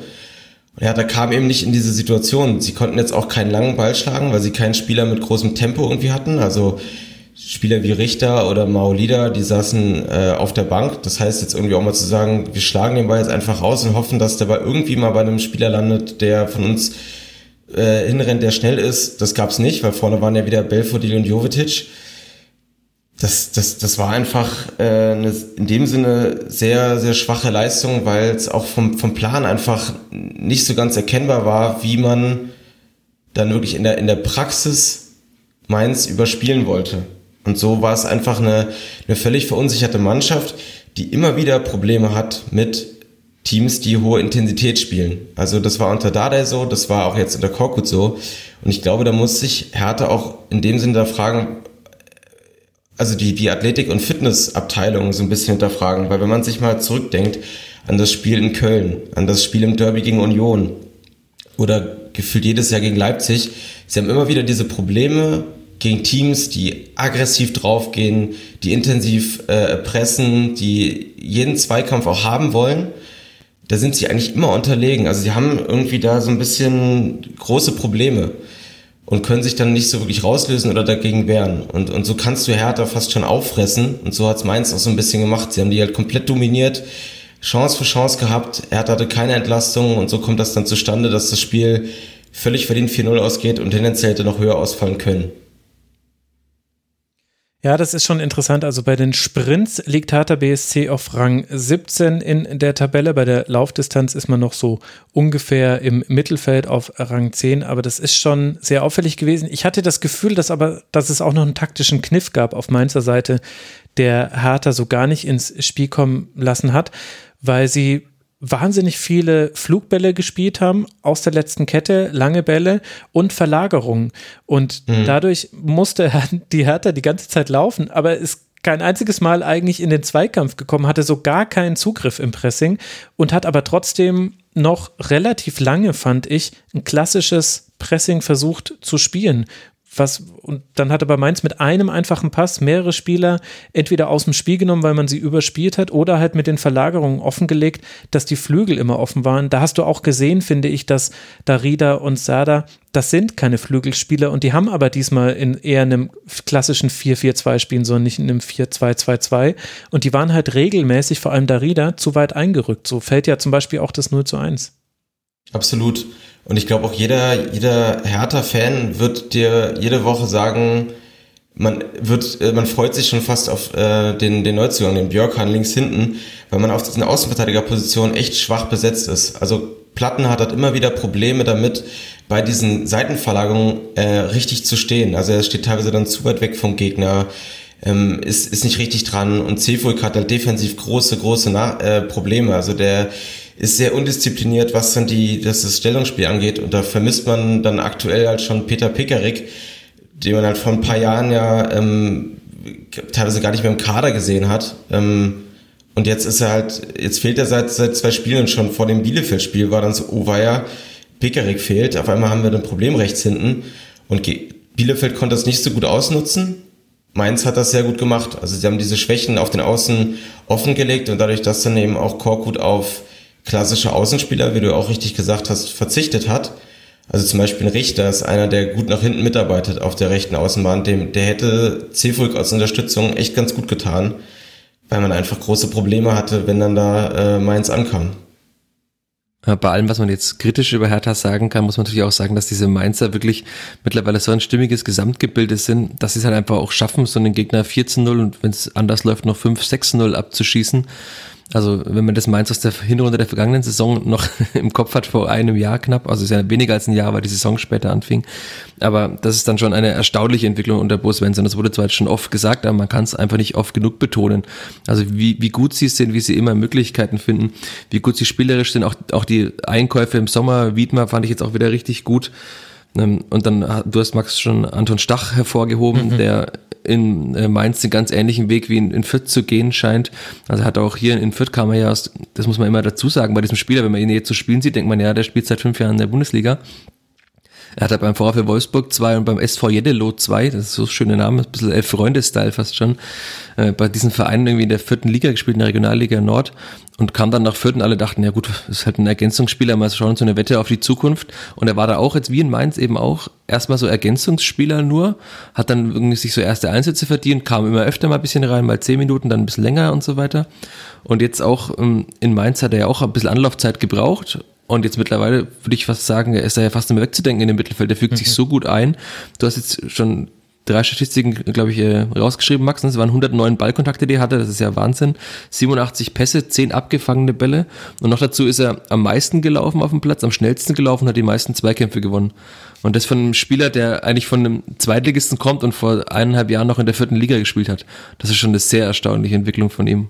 Und hätte ich ihn jetzt auch in, in der, also er, er war wirklich sehr wichtig und man sieht auch, was Fürth da jetzt an Qualität abgeht. Das ist wirklich Wahnsinn. Genau dieser, dieser Spieler fehlt Fürth, denn äh, das Zentrum haben sie oft genug nicht dicht bekommen. Und jetzt sieht man eben, dass dreieinhalb Millionen von Mainz da, glaube ich, schon ganz gut investiert haben und dass, glaube ich, Mainz nicht die Grenze ist für diesen Spieler. Andererseits ist Mainz natürlich jetzt mittlerweile eine Spitzenmannschaft, auch wenn das keiner hören will. Aber der Kerl ist ja auch erst ist 98er Jahrgang, der hat ja noch einige Jahre vor sich. Also da so einen spielstarken Sechser kann sich auch ein anderer Verein wahrscheinlich mal ausgucken in den nächsten Jahren. Was mir auch bei Mainz gefällt, ist dieses, dieser, dieser Aspekt, dass du jemanden einwechselst und du hast keinen Leistungsabfall. Ähm, also es ist wirklich so, dass diese Mannschaft immer, immer irgendwie funktioniert. Ähm, dann kam noch ein Boetius, der saß jetzt auf der Bank, der kam rein, schießt ein Tor. Ähm, ihr sprecht Anton Stach an, der ja auch gerade zu Saisonbeginn nicht immer dabei sein konnte, funktioniert inzwischen prächtig. Aktuell fehlt Dominik Kor dann zum Beispiel. Ähm, und so hast du irgendwie immer eine Mannschaft, wenn wer ausfällt, springt der nächste ein und es und es funktioniert. Also Saint-Just fehlt ja auch die ganze Zeit. Und das, da merkt man, dass alle dieses System gut verstehen, dass dieses System gut funktioniert. Mhm. Wo ich jetzt gespannt bin, ist, ähm, wie sie es äh, ohne dieses eingespielte Sturmduo machen. Also Unisivo hat sich ja äh, verletzt bei diesem Foul, was wirklich da direkt an der Strafraumkante war. Mhm.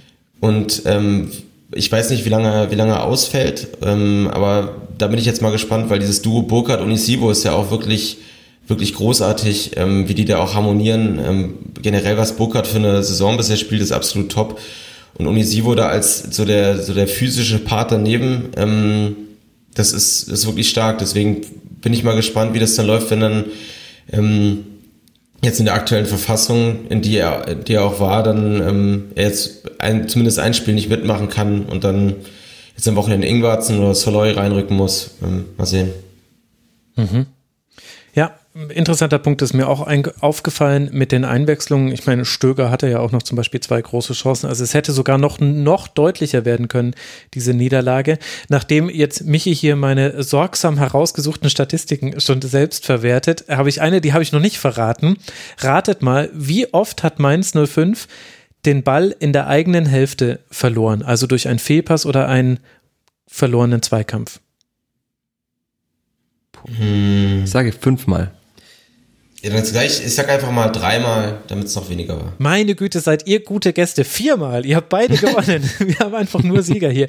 Und das ist einfach ein irrer Wert. Und das kommt natürlich zustande mit dem, was ich schon gesagt habe, die langen Bälle und die vielen Verlagerungen, aber eben halt auch diese unheimliche Passsicherheit, die vor allem Anton Stach hatte, also 109 Ballkontakte. Zum Vergleich, der Mainzer mit den zweitmeisten Ballkontakten war Aaron Martin auf der linken Seite, der hatte 89. Also Stach war wirklich der Dreh- und Angelpunkt Punkt.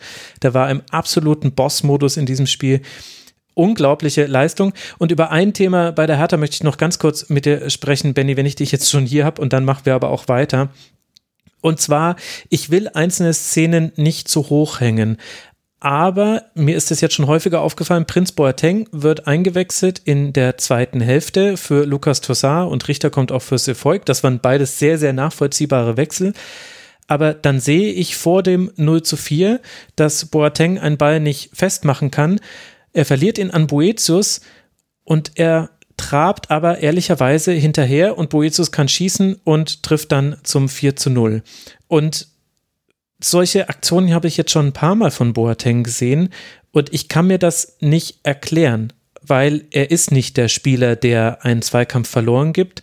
Er ist eigentlich und er wurde auch dafür geholt, dass er quasi den anderen zeigt, wie man es macht. Ist das, also hast du da eine Erklärung für oder bin ich da vielleicht auch viel zu unkritisch und du siehst, äh, zu kritisch und du siehst es anders?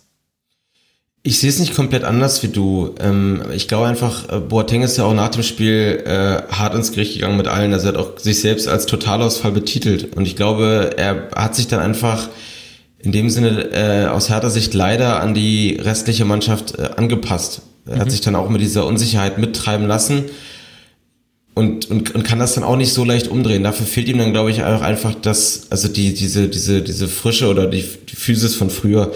Ähm, Boateng ist oftmals, wenn, wenn, wenn Hertha gut ist und er reinkommt, verstärkt er das nochmal. Ähm, das hatte man in, in Stuttgart, hat man das ganz gut gesehen, auch jetzt gegen Bielefeld am Wochenende. Da hat er ein taktisches Foul gemacht, ähm, als Hertha noch 1-0 führt, für das ihn das ganze Stadion gefeiert hat, weil er dann endlich mal, also so in dem Sinne, er hat komplett jemanden umgerissen, ähm, ich erinnere wie mich, ein Wrestler weggeworfen.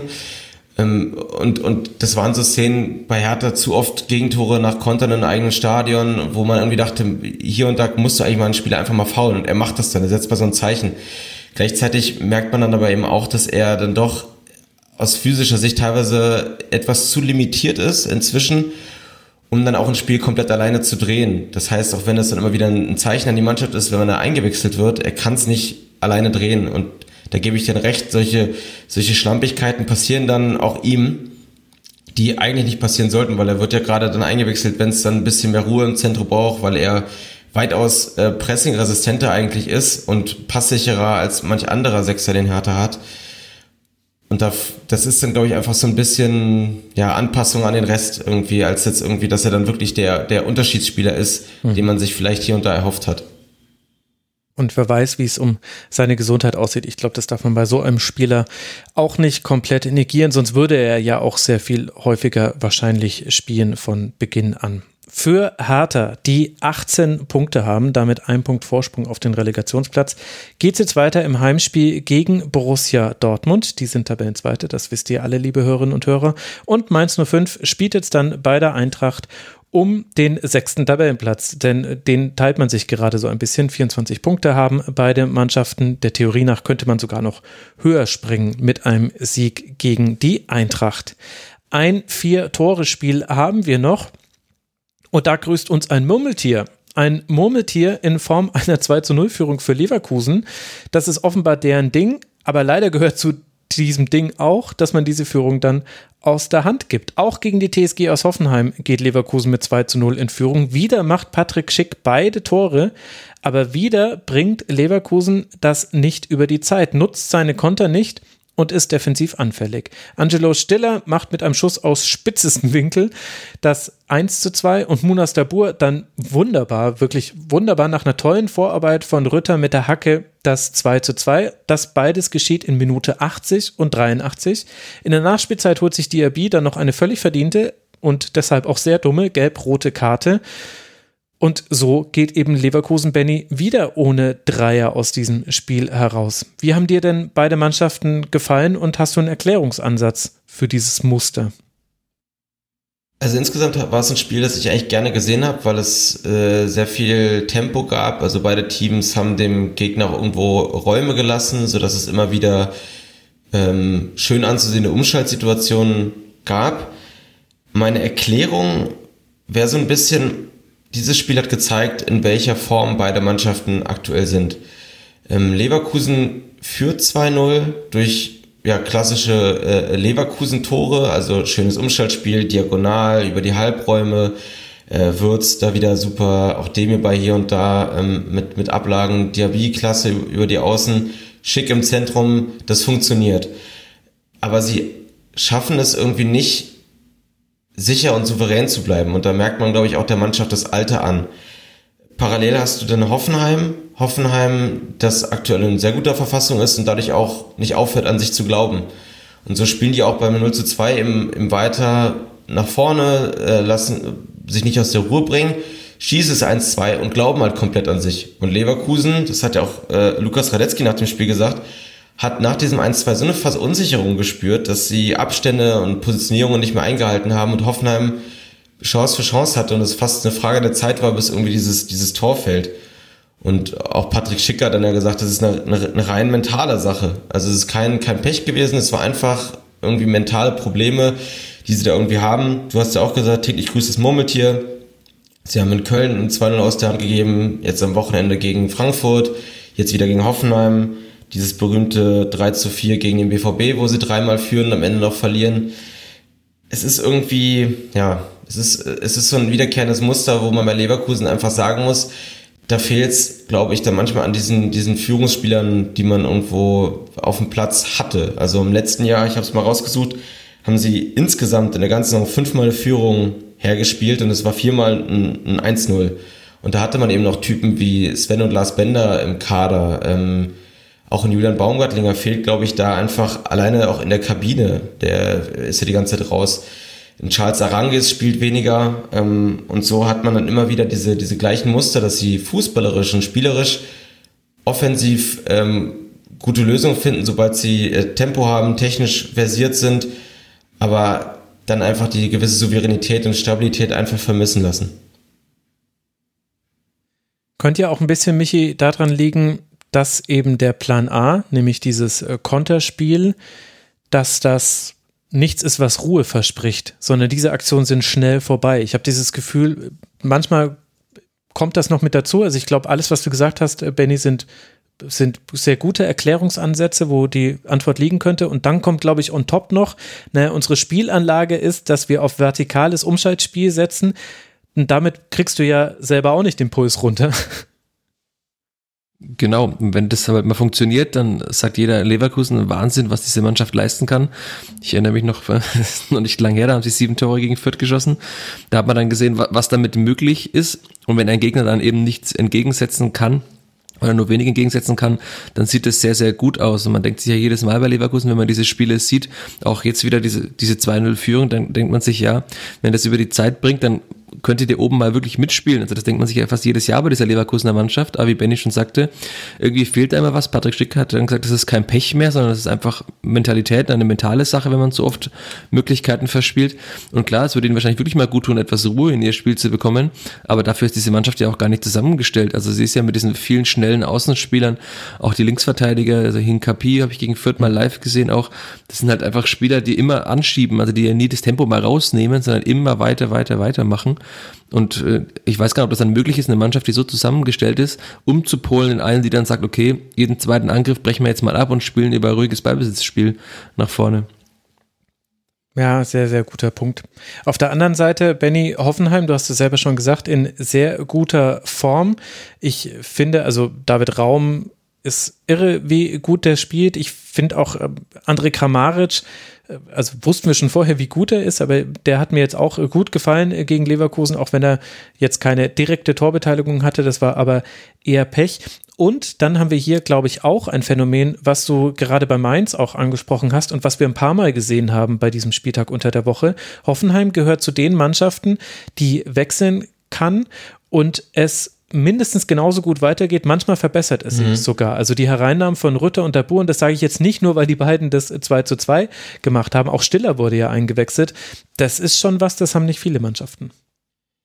Ja, und ich finde es auch interessant, wie man wirklich sieht, wie diese eingewechselten Spieler ähm, direkt ins Spiel eingebunden werden. Mhm. Also zum Beispiel, sie kamen aus der Kabine und äh, Kader Jabek kam für, glaube Akpoguma ins Spiel auf die rechte Seite. Und gleich in den ersten fünf, sechs Minuten haben drei Aktionen, die Hoffenheim hatte, über rechts stattgefunden, über Kader Jabek. Ähm, und das, das fand ich auch, das ist ja auch so ein, so ein, so ein Punkt, dass man sofort sagt, gut, wir, wir nutzen jetzt den eingewechselten Spieler, um sofort was damit anzustellen. Und auch wie du gesagt hast, auch so ein, auch so ein Stiller hat das Spiel belebt, weil er ja ähm, auch nach vorne eine gewisse Gefahr was ausstrahlen ironisch kann. ist, dass ein Stiller belebt. ja, genau. Ähm, und äh, ja, und auch die, die, die angesprochenen Spieler in der Offensive. Ähm, also da äh, den Punkt, den wir vorhin hatten mit, mit Rotation bei Wolfsburg oder auch bei, ähm, bei Gladbach, die manchmal auch nicht so hilfreich sein kann. Hier hast du eben das Gegenteil. Also Baumgartner spielt jetzt wieder in der Startelf. Ich glaube, im letzten Spiel war er, glaube ich, eingewechselt worden und macht dann mhm. ein gutes Spiel nach der Einwechslung. Jetzt steht er in der Startelf und wird dann eben ausgewechselt. Ein anderer kommt rein und macht es noch besser. Und so hast du eben genau das, was du sagst, immer wieder diese, ja, diese Wechsel, die ein Team beleben können. Also da werden die Spieler wirklich als neue Elemente eingesetzt, die, ja, die den Gegner irgendwie überlisten sollen. Und das finde ich, ist ihnen sehr, sehr gut gelungen. Und Kramaric, ja, absolut, absolut erste Klasse, wie auch immer wieder im, im, im Strafraum nochmal eine neue Position findet, eine Abschlusssituation sich kreiert, auch wenn man weiß, dass jede Abwehr sich irgendwie auf ihn einstellen wird. Er schafft es dann, sich doch wieder immer wieder im Rücken da ja, frei zu spielen, einen Schuss, eine Schusschance zu bekommen. Hm. Stark. Ich muss meine Worte nochmal aus dem, von der Schlusskonferenz vom ersten Spieltag wiederholen. Da haben wir auch schon über Jorginho Rüter, Rüter, ich weiß nicht, wie er genau jetzt richtig ausgesprochen wird, gesprochen. Das ist wirklich Wahnsinn. Ich habe ihn im Sommer live gesehen bei einem Testspiel Hoffenheim gegen Fürth. Da war er schon gut. Dann am ersten Spieltag war er, haben sie gerade mal geguckt, 4-0 haben sie da in Augsburg gewonnen. Da war er auch schon gut. Jetzt äh, kürzlich haben sie wieder in Fürth gespielt, da war er auch sehr gut. Also das ist einer dieser Spieler, er kommt oft von der Bank, aber wenn er von der Bank kommt, macht er einfach immer sehr viele, sehr gute Sachen und er ist ja noch so jung. Mhm. Also das ist klar, jetzt sind sie auf einer Erfolgswelle, da spielt sich auch leichter. Wir hatten das vorhin bei Gladbach, wie schnell das mal umschlagen kann dann auch mal ein Spieler wie Kone, der so gut ist, dann mal schlechte Phasen haben kann. Aber Rütter hat für mich jetzt momentan keine schlechten Phasen und äh, man kann es ihm nur wünschen, dass es so weitergeht für ihn, denn das ist immer schön anzuschauen, wie sich da durchsetzt. Vor diesem 2 zu 2 ist wirklich stark und die Hereingabe ist gut und dann natürlich der Abschluss ist noch besser. Und auch Munas Dabur, dem gönne ich das jetzt auch mal ein bisschen, weil er hat auch schon einige unglückliche Spiele gehabt. Den Fürth war er auch nicht gut, aber Hoffenheim offensiv richtig stark. Aber Munas Dabur war eigentlich so der Einzige, der ein bisschen abgefallen ist. Aber es ist auch wie bei Mainz ähnlich, egal wer reinkommt, wie Benny auch schon sagte, es funktioniert offenbar immer, was mich dann auch überrascht, weil man ja aus Hoffenheim dann doch immer gehört hat, dass Sebastian Hoeneß keine richtige Spielidee äh, hätte. Und offenbar funktionieren aber doch alle Spieler in einem, in einem System, das ihnen in irgendeiner Weise liegt. Ich weiß nicht, ich habe jetzt nicht alle Hoffenheim-Spiele über 90 Minuten gesehen, oftmals nur so ein bisschen nebenbei oder sie jetzt eben in Spielen gegen Fürth da war es nicht zu erkennen, dass sie jetzt äh, einen klaren Plan hatten, wie, sie, wie als andere Mannschaften, dass sie jetzt nicht diesen typischen Fußball haben, der, der charakteristisch und stellvertretend für sie ist. Aber sie haben eben so viel individuelle Klasse, dass das gegen viele Gegner reicht. Ja, ich finde auch Hoffenheim, da, sorry, äh, ich gucke immer wieder auf die Tabelle und sehe die und denke, huch, also dass sie so weit oben stehen. Das geht ähm, Ihnen, glaube ich, auch so. das, ich, ich habe teilweise gar nicht mitbekommen, wo die alle ihre Punkte gesammelt haben. Ähm, weil ich, ich gebe dir, gebe dir recht, Michi, dass irgendwie die, ähm, manchmal ist eben diese, dieser, dieser klare Plan gefehlt hat und diese Punkte so ein bisschen durch gegnerisches Versagen oder auch durch, durch individuelle Qualität dann doch zustande kamen, wenn dann Kramaric ein Spiel gefühlt in, in, mit Einzelaktionen entschieden hat ähm, oder einfach zum Beispiel einen Raum dann mehrere gute Reingaben gebracht hat von der Seite. Aber Hoffenheim in den letzten Spielen ist dann doch etwas noch klarer zu erkennen, wie sie ihre eigenen Stärken, ja, oder die Stärken ihrer individuellen Spieler hervorbringen können. Ja, also wer Hoffenheim-Spiele sieht, ich kann empfehlen, ab der 60. Minute einschalten. Das lohnt sich, denn da schießt Hoffenheim die Hälfte seiner Tore. 17 seiner 34 Tore hat man ab der 60. Minute geschossen, allein 11 davon in der letzten Viertelstunde plus Nachspielzeit. Da kam ja jetzt auch wieder was mit dazu mit den beiden Treffern. Und das hat eben auch mit den Einwechslungen zu tun und mit der guten Bank. Und vielleicht war es der Rasenfunk. Also wir haben hier über Hoffenheim gesprochen im Schwerpunkt nach dem 0 zu 2 in Bochum, haben viel kritisiert, seitdem nur vier Siege und jetzt dieses 2 zu 2 unentschieden. Vielleicht war das der Rasenfunkeffekt. Ich weiß es doch auch nicht. Hoffenheim auf jeden Fall Vierter, das ist absolut korrekt. Spielen jetzt dann gegen Gladbach äh, zu Hause. Leverkusen, die bleiben Tabellendritter mit 28 Punkten, reißen, lassen aber schon deutlich abreißen zu Dortmund und Bayern. Das ist jetzt wahrscheinlich nicht der Maßstab, aber es ist halt dann doch auch vielsagend, wenn zwischen dem Tabellenersten und dem Tabellendritten zwölf Punkte Unterschied liegen. Für Leverkusen geht es jetzt dann zum SC Freiburg. Jetzt vielleicht auch nicht das perfekte letzte Spiel vor der Winterpause. Aber gut, was weiß ich denn schon? Vielleicht überraschen sie mich ja auch. Überrascht hat vielleicht die Spielvereinigung aus Kräuter Fürth. Das wird uns jetzt gleich Michi erklären, denn die hat gespielt beim BVB in Dortmund. Das erste Tor fällt noch ein, aus einer Abseitssituation heraus. Das erste macht dann Holland, das erste gültige, per Strafstoß in der 34. Minute. Aber dann, Michi, dauert es bis zur 82. Minute, bevor Holland nach einem Freistoß per Kopfball trifft und in der 90. dann auch noch Malen den Deckel drauf macht.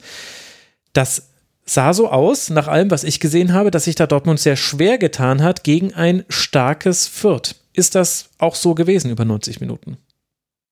Das ist tatsächlich so gewesen. Ich muss äh, ganz kurz wieder den Oberlehrer spielen. Du hast das Spielvereinigung aus Kräuter Fürth gesagt. Das hat wieder sehr ja, wehgetan ich schon wieder für einen Menschen, der Ach, ja, in. Du hast auch vergangene Woche gesagt. Es ist fürchterlich. Ich war gerade beim ja. Spazieren und bin sehr erschrocken. Wahrscheinlich haben die anderen Menschen nicht gedacht, was ist mit dem los? Warum erstarrt der Mensch gerade beim Laufen so? Also Spielvereinigung Kräuter Fürth. Vor allem, ich müsste ja eigentlich wissen, ich bin ja gar nicht so weit weg davon aufgewachsen. Ich weiß auch nicht, warum ich das immer so falsch drin habe. Ich entschuldige mich und jetzt auch schon mal prophylaktisch für die nächsten drei Mal, in denen es mir passiert. Das ist äh, jedes falsch ausgesprochene Riedle Baku und jedes Spielvereinigung aus Kräuter Fürth. Wenn ihr da ein Trinkspiel draus macht, liebe Hörerinnen und Hörer, dann werdet ihr leider glücklich. Es tut mir sehr leid. So. So, jetzt aber zum wirklich Wichtigen. Ähm, es war tatsächlich so, dass sich der BVB sehr, sehr, sehr schwer getan hat, was einerseits daran lag, dass der BVB ziemlich uninspiriert gespielt hat, fand ich, aber auch, dass Fürth es einfach wirklich gut gemacht hat. Also das hätte man vor ein paar Wochen nicht gedacht, dass Fürth es schaffen kann, den BVB vor so große Probleme zu stellen weil sie defensiv so gut stehen. Äh, Auch beim Blick auf die Tabelle, 46 Gegentore waren es vor diesem Spiel. Hätte man jetzt auch nicht gedacht, dass äh, Fürth es schafft, da Buch, äh, Dortmund lange bei einem Tor zu halten. Und äh, das, dieses erste Tor war jetzt auch nicht unbedingt so abzusehen. Also es war wirklich gut und da kann man dann auch sagen, dass Fürth dieses 1-0 gegen Union Berlin, bei dem sie zum ersten Mal wirklich sehr defensiv gespielt haben, einfach auch Auftrieb gegeben hat, dieser erste Sieg. Es wurde immer wieder betont von den Fürther Verantwortlichen, wie wichtig das wäre, auch mal für den Kopf mental mal ein Spiel zu gewinnen. Das haben sie jetzt dann gemacht, sehr glücklich gegen Union, aber halt mit einer kompakten Defensive und so haben sie jetzt auch wieder gespielt. Also Stefan Leitler hat ja die gleiche die gleichen neun quasi aufgestellt bis zur Angriffsreihe und vorne einmal komplett durchgetauscht. Das spricht ja schon dafür, dass er sehr zufrieden war, wie die Defensive funktioniert hat. Und sie haben dann auch erst ein bisschen abwarten gespielt, haben versucht, das Zentrum immer sehr dicht zu machen, alle Wege zuzulaufen. Das hat dann wirklich gut geklappt. Man hat dann auch irgendwann gesehen, dass Bellingham sehr genervt war. Im Verlauf des Spiels wurde dann auch Haaland irgendwann sehr genervt. Und das ist ja schon mal ein gutes Zeichen, wenn diese Spieler irgendwann genervt sind, wenn sie abwinken. Bellingham fand ich eh sehr, sehr unglücklich in dem Spiel dann, hat keine guten Aktionen gehabt hat dann ja Geld bekommen, weil er da irgendwie ganz seltsam Burchert irgendwie stören wollte. Also ich finde, das hat er überhaupt nicht nötig mit seiner Klasse. Und dann kommen wir ja dann ja schon wir springen sehr in den Situationen, aber jetzt sind wir gerade schon bei Bellingham sind, denn diese, diese, also er spielt ja angeblich den Ball, sagt Daniel Schlager, der Schiedsrichter, kurz vor der Pause, aber er, der trifft halt Christiansen auch ganz klar am Knie und nimmt die Verletzung billig in den Kauf und keiner muss sich wundern, wenn da dann am Ende äh, Bellingham zur Pause eben vom Platz gestellt wird und Burton mit zehn Mann in die zweite Hälfte geht. Mhm. Und dann würde ich auch sagen, da geht dieses Spiel auch nicht 3 zu 0 aus. Das haben auch alle vierte Verantwortlichen so gesagt, die sich auch sehr stark beschwert haben danach über diese Schiedsrichterentscheidungen.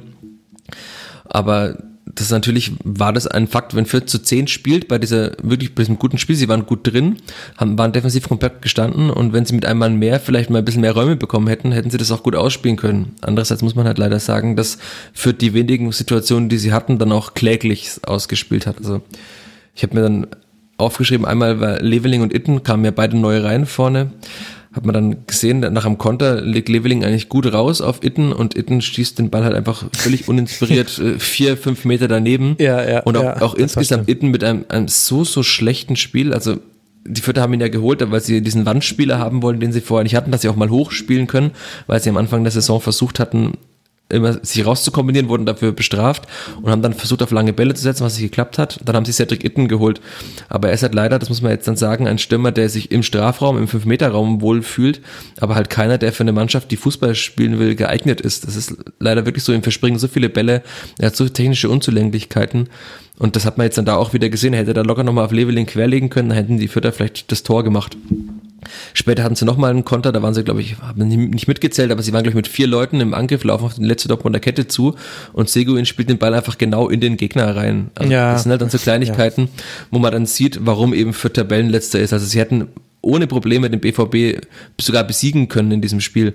Und wie du sagtest, er stand ja bis kurz vor Schluss 1-0 und dann kommt eben diese Urgewalt Erling Haaland einmal nicht richtig gestört zum Kopfball und macht sein zweites Tor.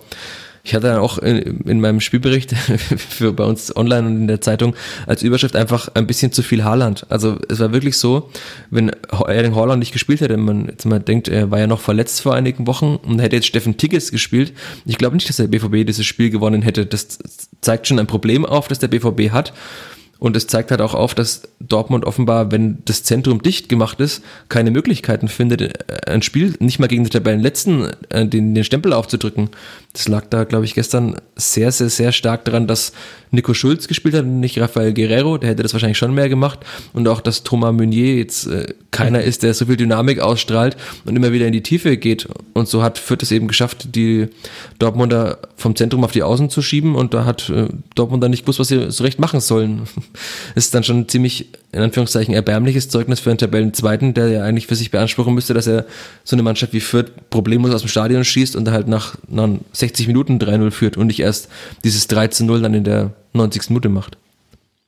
Irgendwie ein Spiel, finde ich auch, wo man sich aus vierter Sicht sowohl ärgert als auch freuen kann. Also freuen, weil ich finde, man hat gesehen, das Spiel gegen Union war keine Eintagsfliege.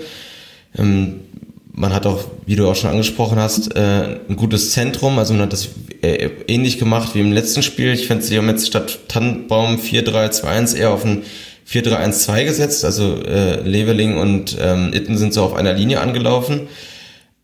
Aber ähm, sie haben das wieder gut gemacht. Sie haben wieder gut verteidigt. Und das ist sozusagen auch die gute Erkenntnis in dem Sinne. Sie konnten ja auch deswegen auch mit Dortmund lange mithalten. Negative ist eben, dass man sich vielleicht ärgert, dass es erst zu spät irgendwie gekommen ist, weil man jetzt sieht, gegen Union haben wir gewonnen, gegen Dortmund gut mitgehalten. Hätte man es früher gemacht, hätte man vielleicht noch ein paar Punkte mehr sammeln können äh, in, in, in vorherigen Spielen. Ähm, ich habe noch eine, eine Frage an dich, Michi. Du hast ja diese, diese Szene angesprochen mit, äh, mit Bellingham, wo er fast vom Platz geflogen wäre oder hätte fliegen können. Ähm, Asusi war ja nach dem Spiel sehr, oder schon während des Spiels, glaube ich, in der Halbzeit, so ein sehr forsch dort, hat ähm, da ja sehr stark das, äh, eine Ungleichbehandlung ähm, angemerkt. Also gesagt, dass wäre das jetzt kein Blauer gewesen, ja, wäre das ein Blauer gewesen, wäre er vom Platz gestellt worden. So im Sinne von, dass auch der BVB eine Art Bonus hat. Jetzt hat er ja vor ein paar Wochen auch schon mal im, im ich glaube im Doppelpass war das so auf eine, auf eine Kritik von Axel Hellmann, dem Frankfurter Vorstand auch schon sehr bestimmt reagiert. Und da frage ich mich, ähm, was ist da so ein bisschen die Idee dahinter? Ist er einfach generell so, dass er ähm, sehr offensiv auch in der, in der, in der Wortwahl ist oder sich, sehr klar vor den Verein, vor die Mannschaft stellt? Oder was ich mich frage, ist, ist das auch vielleicht auch so ein bisschen der Plan, den Kleinen noch mehr Präsenz zu verschaffen in der Liga, also noch mehr Raum in der Diskussion?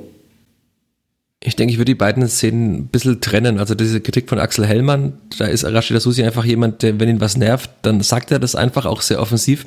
Er trägt halt das Herz auf der Zunge. Er ist ein Rheinländer und auch wenn er schon so lange hier ist, das merkt man ihm schon noch an, dass er halt eben alles, was negativ auf seinen Verein, also man kann ja einfach sagen, die Spielvereinigung Kräuter Fürth ist sein Verein. Er hat es jetzt geschafft, diese Mannschaft wieder, seit er zurück ist in Fürth, zu einem Bundesligisten zu formen.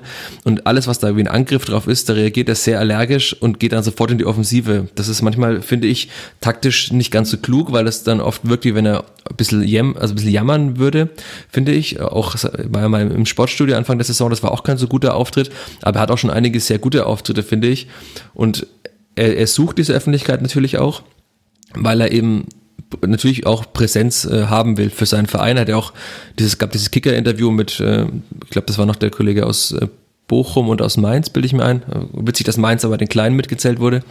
Ähm, aber also es ist schon so, dass er das auch versucht und ein bisschen Lobbyist für diese Kleinen sein will. Das ist die eine Sache. Die andere Sache sind die Schiedsrichterentscheidungen. Und da reagiert er schon sehr, sehr allergisch, denn hm. er sagt halt, äh, Fürth wird fast schon systematisch, das sagt natürlich niemand so, aber schon immer wieder benachteiligt und das eben auch in, in ganz klar in Situationen, die den Spielverlauf hätten anders, äh, wenn das Spiel hätte anders laufen können. Also eine Situation war gegen Wolfsburg, da muss man zurückspringen, das ist schon sehr lange her, am vierten Spieltag. Hohes Bein gegen Griesberg im Strafraum. Die gleiche Situation im Mittelfeld wurde gegen Fürth abgepfiffen und Fürth hat aber keinen Elfmeter dafür bekommen beim Stand von 0 zu 1. Hätten sie das 1 zu 1 gemacht, ähm, wäre das Spiel unschieden ausgegangen, womöglich. Kurz darauf haben sie in Köln gespielt. Die, die Szene war ja auch relativ groß dann. Mhm. Fürth hat 1-0 geführt, dann wurde ein Elfmeter nicht gegeben an Nielsen, weil angeblich Regota zuvor im Abseits gestanden haben sollte war dann später klar, nee, war kein Abseits. Als Fürth hätten Elfmeter bekommen müssen. Bei der derzeitigen Elfmeterquote von der Gotha hätten sie in Köln 2-0 geführt, hätten sie vielleicht auch da gewonnen. Und so hat sich das immer wieder aufgestaut. Und, sie, und Rashida Susi und auch die anderen Fürther Verantwortlichen finden und fanden, dass das nicht genug äh, vorkommt in der medialen Berichterstattung. Also ich wurde gefühlt jede Woche angesprochen, warum schreibst du denn nicht noch mehr darüber? Und dann habe ich irgendwann auch gesagt, ja, ist es wirklich gut, wenn man einen Punkt nach 7, 8, 9, 10, 11, 12 Spielen hat, zu sagen, der Schiedsrichter ist schuld. Und dann haben sie eben gesagt, ja, das Problem ist aber, wenn niemand was schreibt und die Medienlandschaft in Fürth ist nicht so groß, wenn ich das jetzt zum Beispiel auch nicht groß mache und der Kicker es auch nicht groß macht und die Bild nicht, dann schreibt es dann einfach niemand. Und deswegen glaube ich auch, dass der Susi jetzt bei Sky mittlerweile auch so in, in die Offensive gegangen ist und geht, weil er eben will, dass dieses Thema mehr beleuchtet wird. Und das hat er jetzt ja geschafft, weil gefühlt hat gestern nach dem Spiel niemand über dieses Ergebnis geredet, sondern nur noch über die Schiedsrichterentscheidungen. Und ich sehe das schon auch so, dass da einige Situationen eben dabei sind, auch in, in Spielen immer wieder kleinere Pfiffe. Da man denkt sich, naja, auf der anderen Seite hätte es jetzt andersrum gepfiffen. Das ist keine systematische Benachteiligung, aber die Vierter vermuten ja, dass das irgendwie so unterschwellig ist, dass man eben halt vielleicht lieber gegen die BVB oder gegen die Bayern halt mal eine Szene mal lieber nicht pfeift.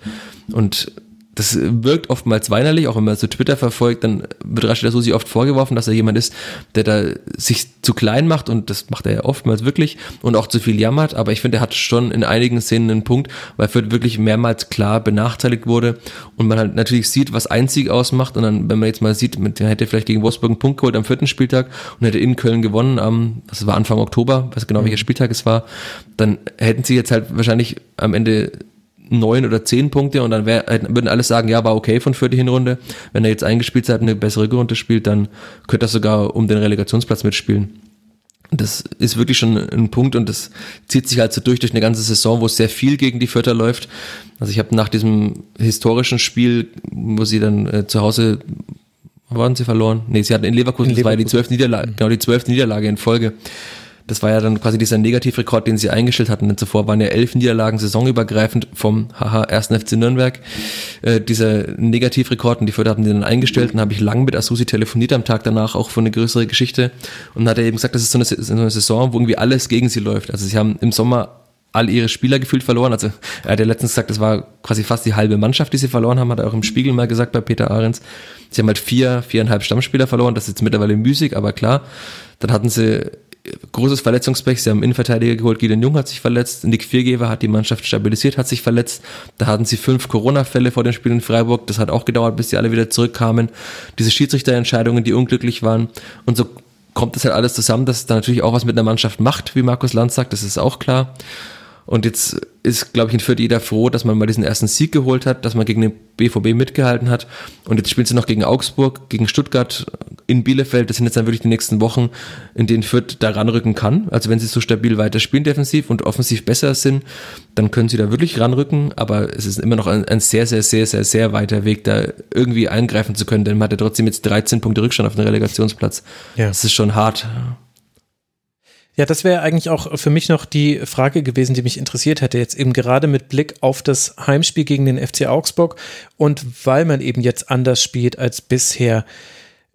Glaubst du, dass man jetzt dabei auch bleibt? Weil eigentlich passt es ja nicht so ganz zu Fürth, wie man jetzt gespielt hat gegen Union. Und gut, gegen Dortmund ist ein bisschen schwierig zu bewerten, weil ähm, da drückt einem dann doch der Gegner ein bisschen das Spiel auf. Aber wird das jetzt dabei bleiben, dass man versucht eben eher dann doch defensiv an die Spiele heranzugehen? Der Stefan Neidl hat sich ja sehr lange dagegen gewehrt. Ich habe ihn sogar noch nach dem Spiel mhm. gegen Leverkusen angesprochen, ob das jetzt immer so weitergeht, dass er so offensiv spielen will. Denn offensichtlich ist es ja so, dass es keinerlei Erfolg verspricht. Das sieht zwar schön aus und es war gefühlt in jeder PK so, dass der gegnerische Trainer sagte, ja, diese Vierter, die sind wirklich gut. Julian Nagelsmann hat gesagt, die werden noch sehr, sehr viele Punkte holen nach diesem 1 zu 3 in Fürth, wo Fürth wirklich gut war. Und aber offensichtlich das sieht man mal, wie wenig keine Ahnung von Fußball Julian Nagelsmann hat. Ja, oder auch Marc van Bommel, der wurde ja kurz darauf hinaus rausgeworfen, mhm. nachdem er das auch in Fürth gesagt hatte. Aber er hat sich lange dagegen gewehrt, Leitl, hat er eben auch gesagt, ja, wir haben doch in Leverkusen schon viel, viel defensiver gespielt als in der zweiten Liga. Ja klar, das äh, war trotzdem noch viel zu offensiv, weil da riesige Räume waren, das hattet ihr ja besprochen hier im Rasenfunk. Und komischerweise kam dann diese Wandlung jetzt vor dem Unionsspiel. Ich bin immer noch nicht ganz schlüssig, also ist nicht ganz klar, woher diese Wandlung kam. Denn Harvard Nielsen hat nach dem Spiel gegen Union gesagt, wir saßen nach dem Spiel gegen äh, in Leverkusen sehr lange in der Kabine zusammen und dann reden wir ein bisschen über Taktik, sagt er. Also er spricht ja kein astreines Deutsch, deswegen war es ein bisschen schwierig, das nachzuvollziehen, aber er sagte, haben ein bisschen über Taktik gesprochen und haben dann gesagt, müssen wir was anders machen. Und es war aber nicht klar, ob das aus der Mannschaft auch kam oder ob das mhm. jetzt dann alleine von Stefan Leitl kam. Kurz darauf habe ich dann Leitl darauf angesprochen, ob das eben aus der Mannschaft auch kam und dann war er sehr, sehr reserviert und fast schon fühlte sich angegriffen und sagte, naja, wenn ich nicht der Trainer wäre, der das vorgibt, dann äh, wäre ich äh, falsch an meiner Stelle. Aber ich kann mir schon vorstellen, dass die Mannschaft auch irgendwann sagte, wir müssen jetzt mal defensiver spielen, wir können nicht Leverkusen und jeden Gegner am gegnerischen 16 anlaufen, wenn wir eben nicht die Geschwindigkeit hinten haben. Das ist ja ein großes Problem bei Fürth, dass sowohl die Außen- als auch die Innenverteidiger so langsam sind. Also Jetzt, und dann, man hat natürlich auch offensiv nicht viel Geschwindigkeit, aber defensiv ist es noch viel äh, schlimmer, dieses Problem. Aber Stefan Neidl sagte jetzt, das Ziel muss sein, hinten die Null zu haben und aus einer kompakten Defensive heraus zu spielen. Das hat er jetzt vor dem Dortmund-Spiel gesagt und das wird jetzt auch für die nächsten Wochen gelten. Es wird natürlich Spiele geben, in denen Fürth wieder offensiver spielt. Man hat jetzt auch in Dortmund, also am Anfang war man ja noch etwas abwartend, aber man hat auch am Ende wieder am gegnerischen 16er gepresst und zwei Stürmer standen direkt an der Strafraumgrenze beim Pressen. Also man hat sich dann wieder herausgewagt aber ich, ich finde schon, dass dieses, also es ist ja immer noch ein 4-3-3 äh, in Abwandlungen. Martin Raffel hat letzte Woche es ein 4-3-2-1 genannt. Ich habe dann auch danach gefragt, da hat Stefan Neidl keine klare Antwort gegeben. Vielleicht wollte er das auch nicht. Jetzt war es ja dann wirklich ein 4-3-1-2. Also mhm. es ist ja schon immer ein 4-3-3 in Abwandlungen ein bisschen. Aber halt äh, Fürth hat ja in der zweiten Liga sehr zentrumsfokussiert gespielt, ein bisschen 4-4-2 mit der Raute. Das hat man jetzt schon sehr, sehr lange gar nicht mehr gemacht, weil man eben auch diese Außenverteidiger nicht mehr hat. Das ist leider auch ein Problem. Also David Raum hast du vorhin angesprochen, Max. Da spielt halt Cedro Willems und der ist halt einfach immer gefühlt 15 Meter weiter hinten als David Raum im Offensivspiel, weil er langsamer ist und nicht diesen klaren Offensivfokus hat. Das ist vielleicht auch ein Fehler bei der Kaderplanung, dass man halt so einen Spieler holt, wenn man diesen Fußball spielen will. Aber es ist wirklich so, dass Fürth lange durchs Zentrum gespielt hat und dann hat man auch wegen Jamie Leveling sehr viel auf Breite wieder gesetzt, weil Leveling sich, sich auf dieser Außenbahn sehr wohl fühlt. Man hat aber eigentlich auf der anderen Seite gar keinen Konterpart. Also Gotha musste immer so eine schwimmende Position auf der Außenbahn spielen, aber ist ja auch immer jemand, der eher in die Mitte zieht. Und jetzt hat man dann doch wieder von diesem Fokus auf die Breite sich wieder auf ein kompaktes Zentrum zurückgezogen. Deswegen musste Leveling auch, obwohl er ja so gut war, also einer der besten Vierter in dieser Saison, wieder raus äh, gegen Union, weil er eben ein Opfer dieser taktischen Umstellung wurde, weil er eben doch ein Spieler ist, der eher über die Außen kommt. Und man wird halt dieses 4-3-3, das ist mittlerweile das System, mit dem sie gerne spielen. Das wird man auch die nächsten Wochen fortsetzen. Und man kann da ja aus diesem 4-3-3 viel machen. Das geht ja schnell, wenn man den Zehner ein bisschen weiter vorschiebt.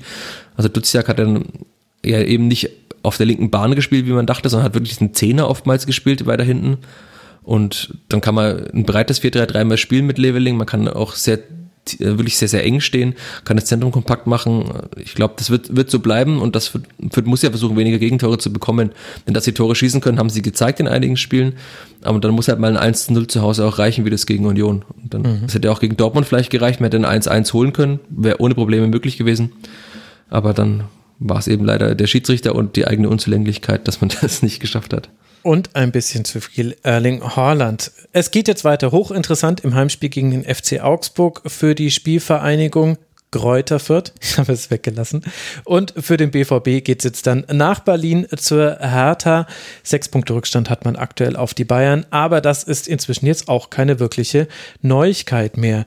Wir haben noch ein weiteres Spiel, Michi, das du dir vor allem ganz genau angeguckt hast, denn da geht es um direkte Abstiegskampfkonkurrenten von Fürth. Und zwar fand dieses Spiel in Bielefeld statt am Dienstagabend zwischen Bielefeld und dem VfL Bochum. Und was soll man sagen? Bielefeld konnte dieses Spiel gewinnen. Nach 13 zu 5 Schüssen, von denen 4 zu 3 dann auch aufs Tor gingen. Zwei waren im Tor. Die Tore machen einmal Okugawa in der 51. Minute und Patrick Wimmer in der 69. Minute. Wie haben dir denn beide Mannschaften gefallen? Ja, Bielefeld sehr gut und Bochum eher weniger. Das, vielleicht kann man, das macht man im Ergebnis dann ja auch fest. Ich fand das tatsächlich Bochum, also war ihm wahrscheinlich anzumerken, dass sie dieses Spiel gegen Dortmund, dass das schon auch Kraft gekostet hat. Also es waren lange nicht so gut. In, in vielen Bereichen nicht, hatten auch einige Unkonzentriertheiten drin. Ich erinnere mich dann an so einen Fehlpass von Lucia, der eigentlich so kon konstant spielt. Genau in den, in Fuß des Gegners in der Anfangsphase schon mal.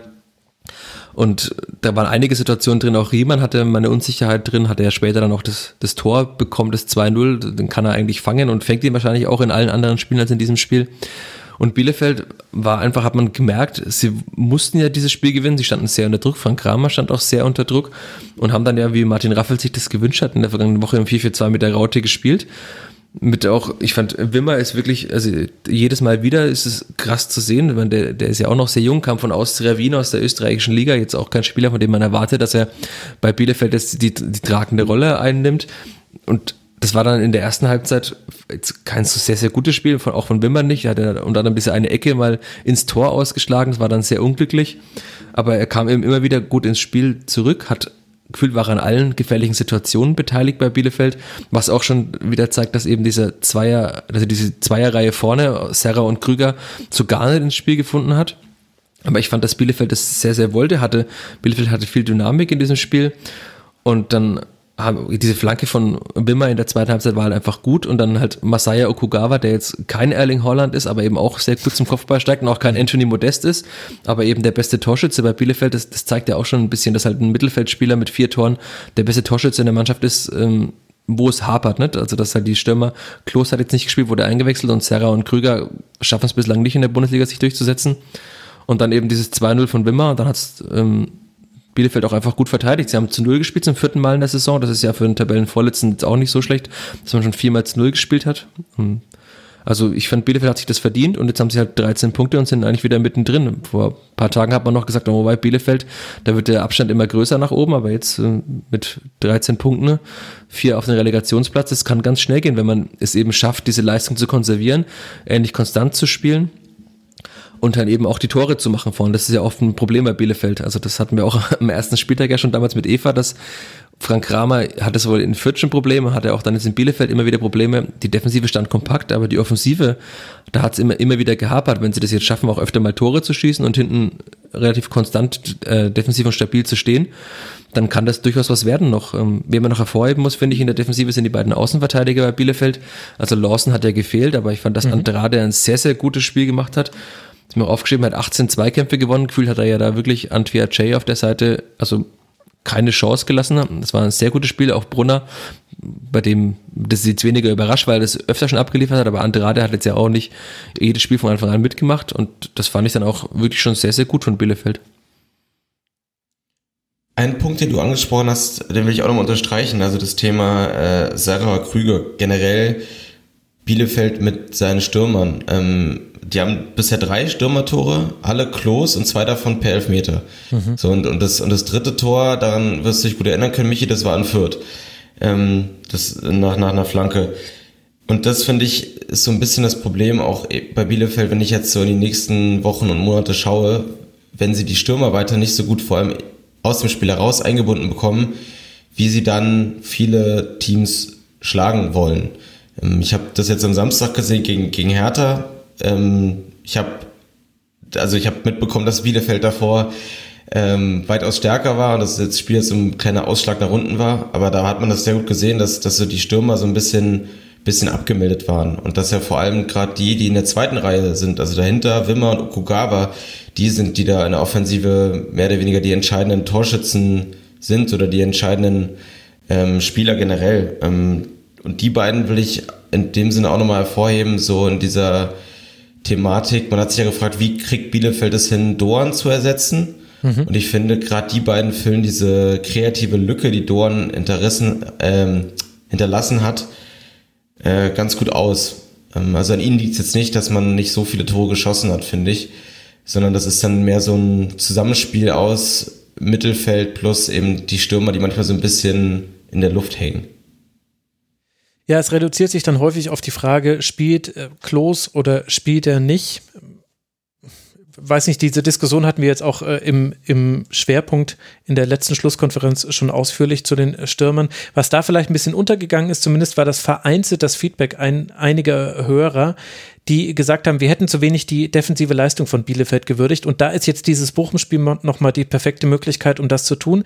Die Arminia hat die fünftbeste Defensive dieser Liga nach 16 Spieltagen. Mannschaften, die schlechter sind als Arminia Bielefeld, Borussia Dortmund, Eintracht Frankfurt, VfL Wolfsburg, Leverkusen, Gladbach. Also wirklich, wirklich eine sehr gute Defensive. Und ich finde, Michi, das hat man auch in diesem Spiel gesehen. Nilsson und Pieper haben das sehr gut verteidigt. Die Außenverteidiger hast du ja dazu schon angesprochen. Und das gehört dann eben auch zu der schwachen Leistung von Bochum, wo eben du hast ja auch schon angesprochen, es gab mehr Fehler, also Lucia unter anderem mit, mit Fehlpässen, wie man sie jetzt schon ganz lange nicht mehr von ihm gesehen hat. Gamboa, Soares jeweils auch manchmal falsch postiert, fand ich, zu ihren Gegenspielern. Aber Teil der schwachen Bochumer Leistung ist eben auch, dass Bielefeld da sehr wenig zugelassen hat. Nee, sie standen halt auch, wir hatten es bei Fürth jetzt sehr, sehr kompakt. Also eigentlich die einzige große Situation war, als einmal Holtmann durch war. Man, den, den kriegt wahrscheinlich kaum mal ein mhm. Innenverteidiger in der Bundesliga irgendwie mal eingebremst. Das war das einzige Mal, wo sie da wirklich Raum gelassen haben, aber sonst haben sie ja auch den Bochumern, die ja gerne irgendwie in diese Tiefe gehen, über diese schnellen Spieler wie jetzt Holtmann oder Antwi Ajay eben auch gar nicht den Raum gelassen, weil sie immer wieder so schn schnell da waren.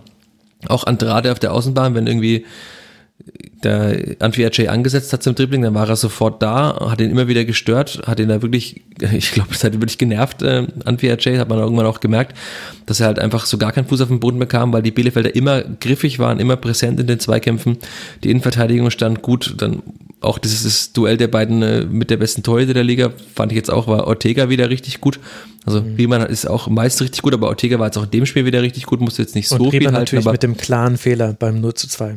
Genau, genau, also da hat dann auch noch, also gehört er natürlich Ortega zu der, dieser Defensivkette dazu, noch dazu, weil er ja eigentlich der beste Aufbauspieler da hinten drin ist, aber also klar, das ist defensiv Bielefeld sehr, sehr gut. Das ist auch Frank Ramers Handschrift. Er, er, kann Mannschaften defensiv wirklich gut stabilisieren. Und man hat ja gedacht, dass Bielefeld, wie jetzt auch vergangene Woche angesprochen, im Schwerpunkt, eben viele Spieler geholt hat eigentlich für dieses Sturmzentrum und um dieses Offensivproblem in den Griff zu bekommen. Aber ich finde, bei Serra und Krüger ist es ähnlich wie jetzt auch bei Spielern wie zum Beispiel Nielsen lange in Fürth oder auch Green und Seguin. Das sind alles sehr, sehr gute Zweitligaspieler, die sich aber noch schwer tun mit diesem Tempo und mit der anderen Körperlichkeit in der Bundesliga. Also es reicht halt eben nicht, ein sehr guter Zweitligaspieler zu sein, um automatisch auch ein guter Bundesligaspieler zu sein. Das sieht man bei den beiden immer wieder und das ist wirklich, also offenbar ist bei einigen Spielern eben die Grenze das obere gute Zweitliganiveau. Man klar, das ist, sind auch noch junge Spieler jetzt bei den beiden, da kann man jetzt nicht sofort sagen, das wird auf keinen Fall mehr was, aber man sieht schon, dass Sarah das Selbstvertrauen fehlt, dass er sehr fahrig ist in seinen Situationen und dass es ihm wahrscheinlich auch mal gut tun würde, wie bei Kiel, mal wieder sehr, sehr viel zu spielen. Denn wenn man jedes fünfte Spiel gefühlt mal ein paar Minuten spielt, dann wird es ja auch nicht besser mit dem Selbstvertrauen und man kommt auch nicht in die Automatismen rein.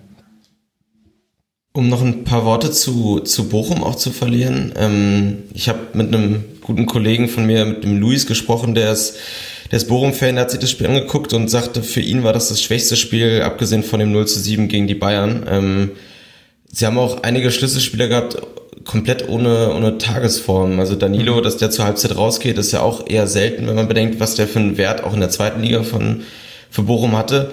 Und dann muss man ja nur die Zusammenfassung des Spiels äh, sich äh, angucken, um zu sehen, wie wenig wirklich gute Chancen Bochum hatte. Also wir haben diese eine Holtmann-Chance und mehr oder weniger war es das an wirklich guten Aktionen. Ähm, und da sieht man eben auch das Problem, was Bochum hat, ist, finde ich, auch dieses Thema, wenn sie in Rückstand geraten, dann haben sie echt Probleme, weil sie dann selbst Lösungen finden müssen mit dem Ball, die sie kaum finden können. Also da fehlt es dann an den kreativen Mitteln, gerade nach Abgängen, nach dem Abgang von Joule oder jetzt auch der Verletzung von, von Zoller, dann hat man eigentlich nur dieses Mittel, wir versuchen es über die schnellen Außen und die hat Bielefeld, wie mich hier auch gesagt hat, gut in den Griff bekommen.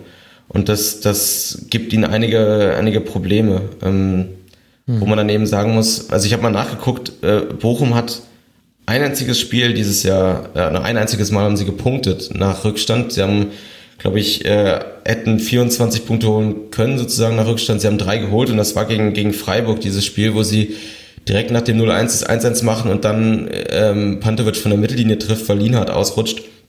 Also da kommt auch so ein bisschen Glück dazu.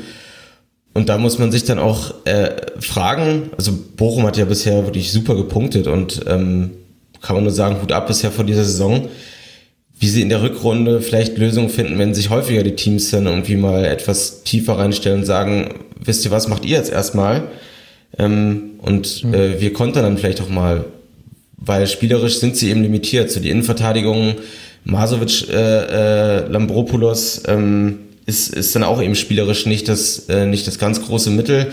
Äh, Lucia besticht ja auch in erster Linie dann vor allem dadurch, dass er ja, glaube ich, die meisten abgefangenen Bälle der Liga hat, laut, laut Who Scored. Mhm. Und ja auch sehr, sehr viel läuft, weil er, ähm, also das fand ich auch sehr bemerkenswert, dass der mit seinen 35 Jahren die drittmeisten Kilometer aller Spieler abgespult hat bisher. Ähm, das sind alles super Statistiken und, und gute Werte, aber in erster Linie halt gegen den Ball. Ähm, und da muss man sich dann muss man sich dann fragen, wie das dann laufen wird, wenn dann eben mehr Teams sich entscheiden, macht ihr ruhig mal. Ähm, ja. Ja, beziehungsweise es, es ist, glaube ich, auch das Einstellen auf, Bochum spielt sehr viel mit langen Bällen. Auch in dem Spiel jetzt wieder, jeder vierte Pass war ein langer Pass, 97 lang geschlagene Bälle. Die Quote davon sieht gar nicht so schlimm aus, 40 Prozent ist die Quote, aber 45, also fast die Hälfte dieser 97 langen Bälle hat Manuel Riemann geschlagen und bei dem kommen eben zu wenige Bälle an. Plus, ich finde, dass man ganz eindeutig gesehen hat, dass sich Bielefeld genau darauf eingestellt hat. Und dass man es mit wenigen Ausnahmen, also Holtmann mal, war mal weg, in einer Situation war mal Antwi Ajay weg, aber davon abgesehen, wurde Bielefeld nicht erwischt von diesen langen Bällen, die ja in Umschaltsituationen und aber auch im Aufbau gespielt werden. Und darauf stellen sich die Gegner gut ein. Ich glaube, dass es trotzdem noch funktionieren kann. Also du wirst Mannschaften erwischen. Du kannst auch argumentieren, dass auch wenn das jetzt kein gutes Spiel war, aber wenn Holtmann da im 1 gegen 1 gegen Ortega das 1 zu 0 macht, dann hat Bielefeld ja genau das gleiche Problem wie Bochum. Die sind jetzt auch nicht dafür bekannt, dass sie zurückkommen nach Rückständen. Haben wir ja auch schon zur Genüge diskutiert.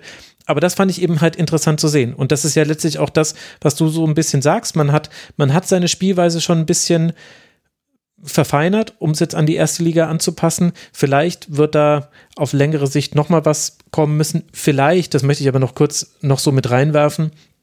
Bochum hat jetzt diese sieben Punkte geholt aus den letzten vier Spielen, hat damit sich auf Tabellenplatz 12, liegt man jetzt nach diesem Spieltag. Man muss aber dazu sagen, und das ist jetzt, glaube ich, auch nichts Ehrenrühriges.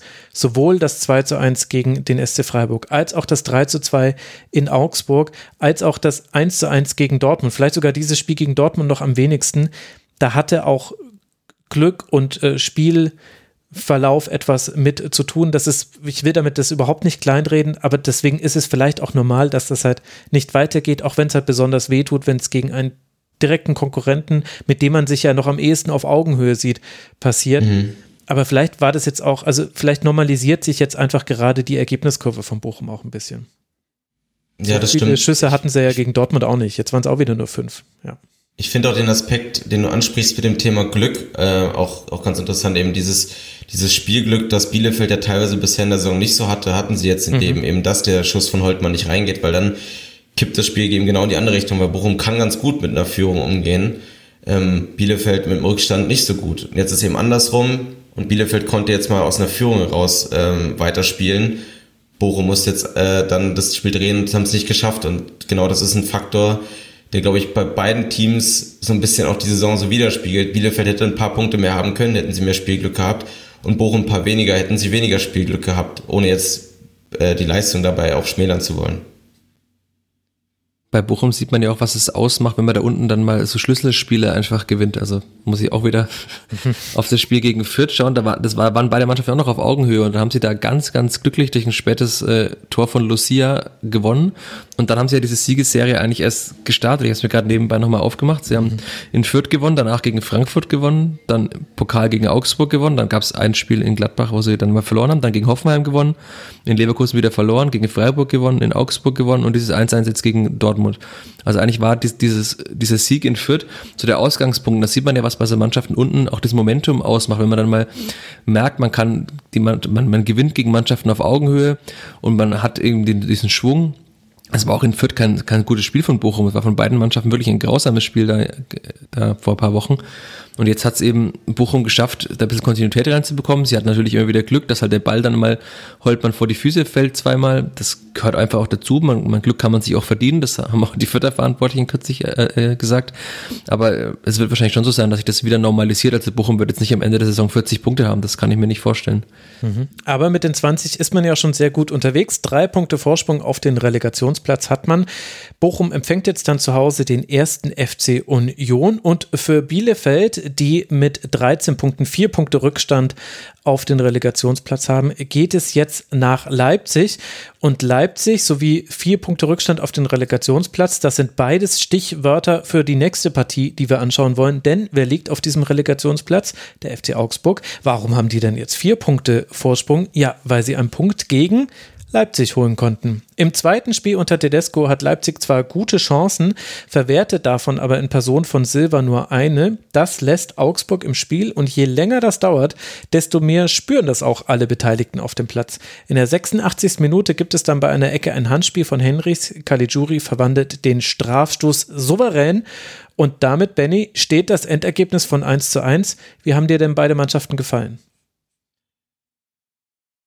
Leipzig, also da muss man wirklich die beiden Halbzeiten unterschiedlich sehen. In der ersten Hälfte hat mir Leipzig sehr gut gefallen, Augsburg gar nicht. In der zweiten Hälfte wurde Augsburg dann echt besser. Ähm, Umstellungen haben funktioniert, äh, Einwechslungen haben funktioniert und Leipzig dann, dann weniger. Und das ist so ein, ein Punkt, bei dem man sich aus Leipzig echt sehr, sehr an den Kopf fassen muss, weil man sich, ja, also das Spiel muss man eigentlich gewinnen. Man hat in der ersten Hälfte so viele Chancen, dass man mindestens zwei, wenn nicht sogar drei Tore eigentlich schießen muss und man schießt nur eins und denkt eigentlich, dass man dann in der zweiten Hälfte weitermachen muss, da wo man aufgehört hat, aber das, das hat man nicht. Man hat dann irgendwie so ein bisschen einiges, einiges vermissen lassen, äh, weniger äh, auch in der Intensität. Man hat sich auch irgendwie mit Augsburg mehr kommen lassen und Augsburg so ein bisschen ins Spiel gebracht.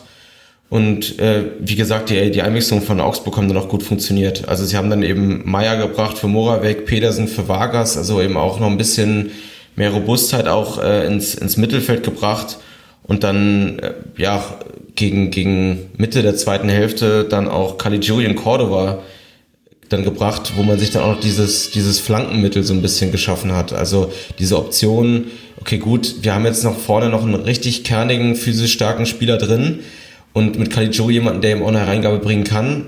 Das gibt uns nochmal ein Mittel mehr, wenn es ähm, durch die Mitte nicht so gut funktioniert. Und das hat man ja bei diesem Lattenkopfball auch gesehen. Und ich glaube, Leipzig wurde mit der Zeit dann auch immer etwas verunsicherter und ja, kam nicht mehr so ganz in diese Duelle rein. Und da will ich eigentlich auch nochmal so ein bisschen Konrad Leimer hervorheben. Das war jetzt ein Spieler, der früher bei Nagelsmann, im ersten Nagelsmann-Jahr, sehr, sehr wichtig war im Duell, im, im, Duo mit Sabitzer. Also er hat immer diesen ganzen, diesen Arbeiterpart übernommen und Sabitzer so dieses Kreative. Dann hat er jetzt ein Jahr komplett verletzt gefehlt, unter Marsch nicht so eine zentrale Rolle gespielt und jetzt bei Tedesco sofort zweimal in der Startelf gestanden. Und ich fand, er hat das auch gegen Gladbach wirklich gut gemacht und jetzt in der ersten Hälfte auch gegen, gegen Augsburg dann, wie gesagt, diesen, diesen Arbeiterpart, der jetzt nicht so äh, direkt auffällt, der jetzt nicht so schön vielleicht irgendwie aussieht, aber der wichtig ist, den hat er erfüllt, dann hat er sich verletzt und musste zur Hälfte raus. Und eigentlich diese Aspekte, für die er so ein bisschen steht, eben dieses, dieses, dieses kämpferische auch mal einen Foul mehr machen, mal einen Angriff da stoppen, ähm, läuft viel, deckt da viel Raum ab defensiv. der hat irgendwie so ein bisschen gefehlt dann in der zweiten Hälfte bei Leipzig. Also genau das ist so ein bisschen runtergegangen, weshalb ich mir vorstellen könnte, dass es eben auch mit seiner Personalie zusammenhängt. Ja, und ich glaube, und das ist ein seltsamer Befund für Leipzig, bei dem man ja immer einen sehr guten Kader attestieren muss, vielleicht sogar einen der besten, breitesten Kader, also in der Breite besten Kader dieser Liga. Wir haben jetzt über ein paar Mannschaften gesprochen, die einwechseln und dann geht das Spiel gleich gut weiter oder verbessert sich. Mainz und Hoffenheim waren da zum Beispiel unsere Beispiele. Das sehe ich ehrlicherweise bei Leipzig gerade umgedreht. Mit einer Ausnahme, Soboslai hatte ein paar gute Aktionen nach seiner Einwechslung. Aber ansonsten fand ich, je länger dieses Spiel wurde, also hätten, hätte dieses Spiel eine Verlängerung gehabt, hätte das Augsburg vielleicht sogar gewonnen. Leipzig wurde immer schlechter, auch kräftetechnisch, hatte ich zumindest den Eindruck, ist man schwierig vom Fernsehbildschirm aus zu interpretieren. Und Augsburg wiederum hat genau das gemerkt und konnte sich seinerseits verbessern mit eben der Einwechslung von Caligiuri und Cordova. Du hast es ja schon eingesprochen. Und das finde ich wirft so einige Fragen auf, die jetzt gar nicht so sehr mit Tedesco zu tun haben, also wie sollten sie auch, er ist erst so kurz da, sondern mit Dingen wie Athletik, passen alle Spieler gleich gut zur Spielausrichtung, die man hat. Auch Mannschaftsgefüge, wie stabil ist das Ganze? Also ich fand den Leimer-Hinweis von dir sehr richtig, das hatte ich mir auch notiert, dass das ein deutlicher Unterschied war, dieses Mittelfeld Leimer-Kampel, da hatte Kampel auch wirklich die Freiheit, sich nach vorne einzuschalten, hat das auch gemacht. Das war später mit Tyler Adams nicht mehr so. Also mhm. da gibt es schon viele Fragezeichen bei Leipzig. Ich glaube, man hat sich da auch ein bisschen bei Leipzig von den Namen leiten lassen, die sie im Sommer geholt haben. Sie holen ja immer wieder sehr, sehr gute, sehr talentierte Spieler. Guardiola hat das auch eingelöst. Äh, wirklich mhm. eine sehr gute Entwicklung aber ich habe vor ein paar Wochen vor dem Viertelspiel gegen äh, Leipzig mit dem Sportgeschäftsführer, ist mir der Name wieder entfallen, äh, gesprochen ähm, und der sagte, wir haben ja auch Eli Moriba im Sommer geholt, das ist so ein super Spieler und wenn man jetzt schaut, wie viel Eli Moriba bislang spielt oder auch Brian Brobby, das sind ja alles Spieler, von denen man sich wahrscheinlich in Leipzig mehr erhofft hat. Das ist dann halt der Unterschied, dass halt, wenn diese Spieler reinkommen, sie kommen ja sehr selten rein, dass dann auch ihre Chance nicht wirklich nutzen. Also äh, Moriba hat jetzt in, in zwei Spielen 30 Minuten gemacht im Pokal 10 und in der Champions League in drei Spielen 60. Dafür, dass man dann sagte, man hatte ja einen Spieler vom FC Barcelona geholt, den angeblich halb Europa haben wollte. Das ist dann schon äh, fraglich, ob das halt wirklich dann so ein großes Talent war oder ob man sich da hat leiten lassen, weil er eben vom FC Barcelona aus der Jugendakademie kam. Denn er schafft es ja bislang nicht, Leipzig besser zu machen. Ja, oder er braucht vielleicht zu viel Zeit. Also man hat ja, ich finde, da hat man ja sogar in, beim FC Augsburg, wer hätte es gedacht, ein Gegenbeispiel. Die haben sich mit Niklas Dorsch auch einen Spieler geholt, der viel Talent hat, der noch sehr jung ist und der vor allem im, in der U-Nationalmannschaft gezeigt hat, wie gut er ist und wo du auch deutliche Probleme gesehen hast an den ersten Spieltagen. Also ich will das jetzt nicht sugarcoaten, also besser verkaufen, als es eigentlich war. Der hat in den ersten, ich glaube, in den ersten vier, fünf Spieltagen habe ich mir bei jeder Partie einen klaren Fehler von Niklas Dorsch aufgeschrieben und zwar einen, der, der zu einer großen Chance geführt hat. Also sonst hätte ich es mir ja auch nicht notiert. Und das hat sich jetzt aber gewandelt. Der ist jetzt angekommen. Ich finde, Dorsch war jetzt zum zweiten Mal in Folge, auch schon gegen Köln fand ich ihn richtig gut.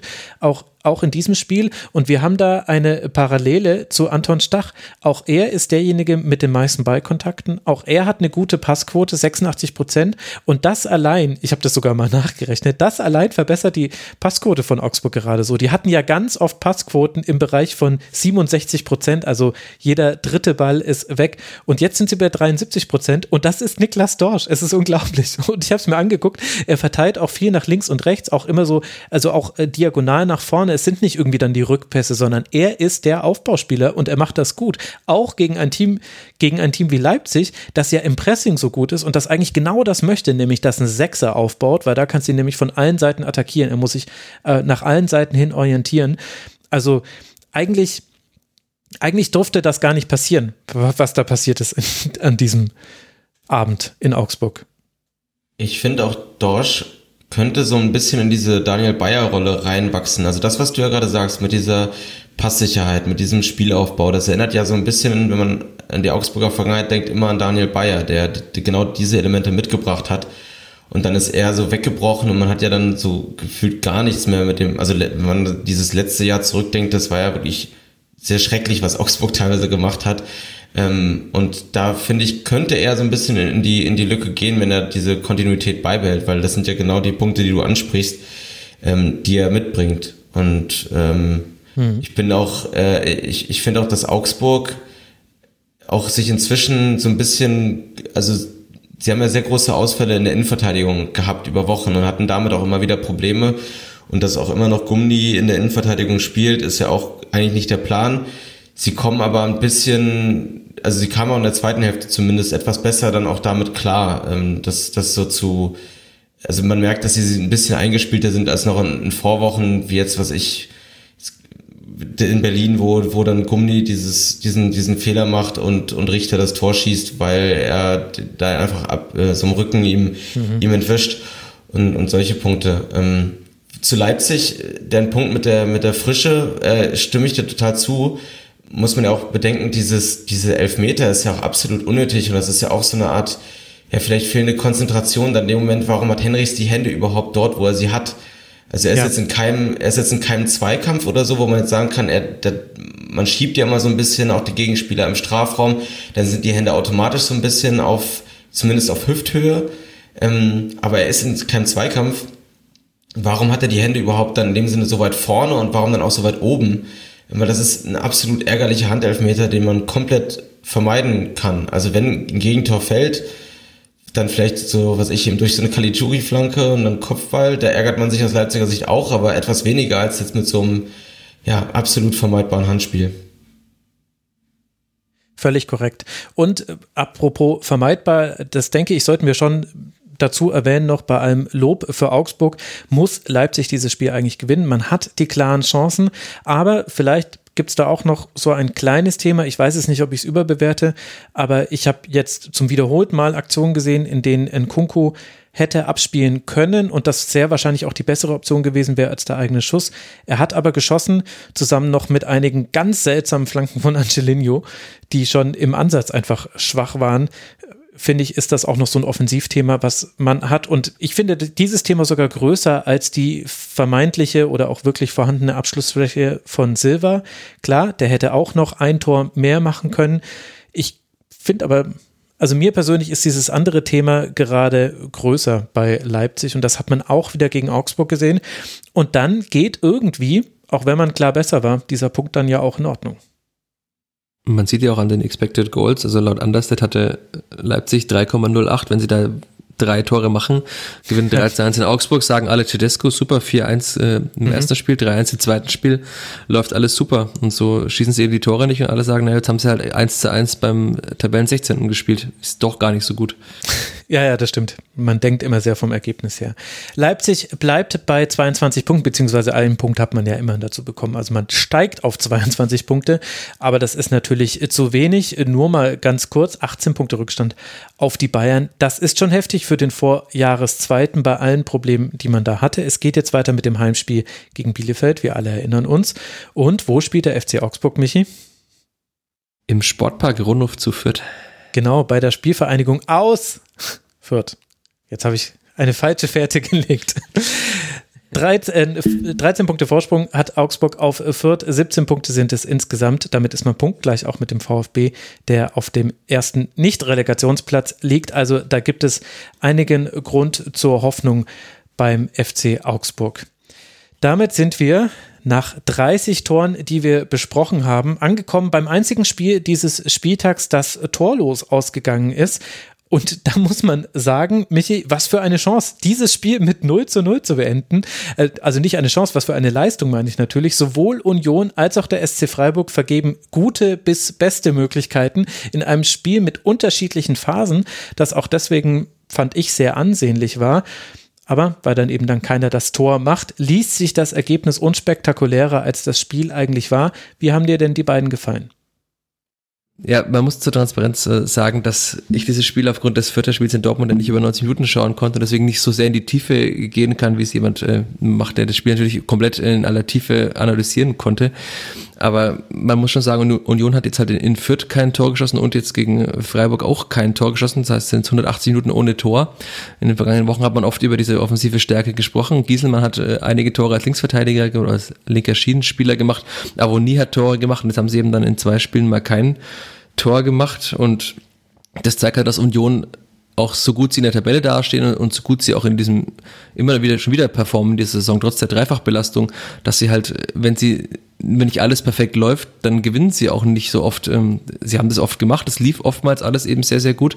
Aber er hat dann auch Urs Fischer danach gesagt, sie müssen sich halt eben als Union immer am Limit bewegen. Und wenn sie nur minimal unter diesem Limit sind, dann reicht es eben nicht, um zu punkten oder halt um mehr zu punkten als mit einem Punkt. Also ein Unentschieden gegen Freiburg ist immer noch gut. Das hätten einige andere Mannschaften gerne geholt in der Saison. Aber klar, die klaren Szenen hast du angesprochen. Die eine Szene war ja, glaube in der 66. Minute, wie der Ball, glaube ich, äh, gefühlt 20 Mal durch den Strafraum geflippert War das wirklich eine Szene oder waren das acht Szenen? Ich weiß es nicht. Also du hattest ja rausgesucht, wie oft da quasi äh, getrackt wurden die einzelnen Situationen, die es in dem Moment gab, oder? Ich weiß nicht, ob du die kurz zitieren willst, aber es war wirklich schon krass zu sehen, wie, wie es einfach geht, dass der Ball da nicht im, ins Tor, im Tor, äh, ins, im Tor landet oder wie das funktionieren kann, dass der irgendwie immer ein Bein oder ein Kopf oder ein Arm vom Torwart dann am Ende irgendwie dazwischen ist, dass der Ball nicht im Tor landet. Also es war Timo Baumgartel, der schießt, Taiwo Aboni, der köpft und nur die Latte trifft. Dann schießt nochmal Timo Baumgartel, dann schießt Rani Kedira. Nico Giesemann hat dann den letzten Versuch mit dem Kopf und den kann dann Marc Flecken festhalten. Und diese Endlos-Szene mit vier Abschlüssen innerhalb von wenigen Sekunden nach einer Standardsituation, nach einer Ecke war das Ganze war vorbei. Das war so die größte Möglichkeit, neben noch einer sehr großen für Taiwo Avoni, die er auch in einer für ihn untypischen Art und Weise vergeben hat. Ja, und ähm, den Punkt, den, den Michi eben bei Leipzig ansprach mit den Expected Goals, den können wir auch, auch hier mal zitieren. Also ich nehme jetzt mal die Bundesliga-Seite, da waren es 3,18 zu 0,87. Ähm, wenn man jetzt eine andere Quelle nimmt, sind es 2,2 zu 1,2, wie auch immer. Man hat auf jeden Fall gesehen, ähm, wie viele Tore hätten fallen können, die nicht gefallen sind. Und das finde ich gerade bei diesen Teams auch so ein bisschen überraschend, weil sie beide eigentlich bisher in den, in den, letzten Jahren eher relativ effizient waren, beziehungsweise nicht, nicht, nicht unterperformt haben, was das Tore schießen angeht im Vergleich zu ihren, ihren Torchancen. Ähm, und da, ähm, ja, das ist so, ein, ist, so ein, ist so ein Punkt, der mir da aufgefallen ist.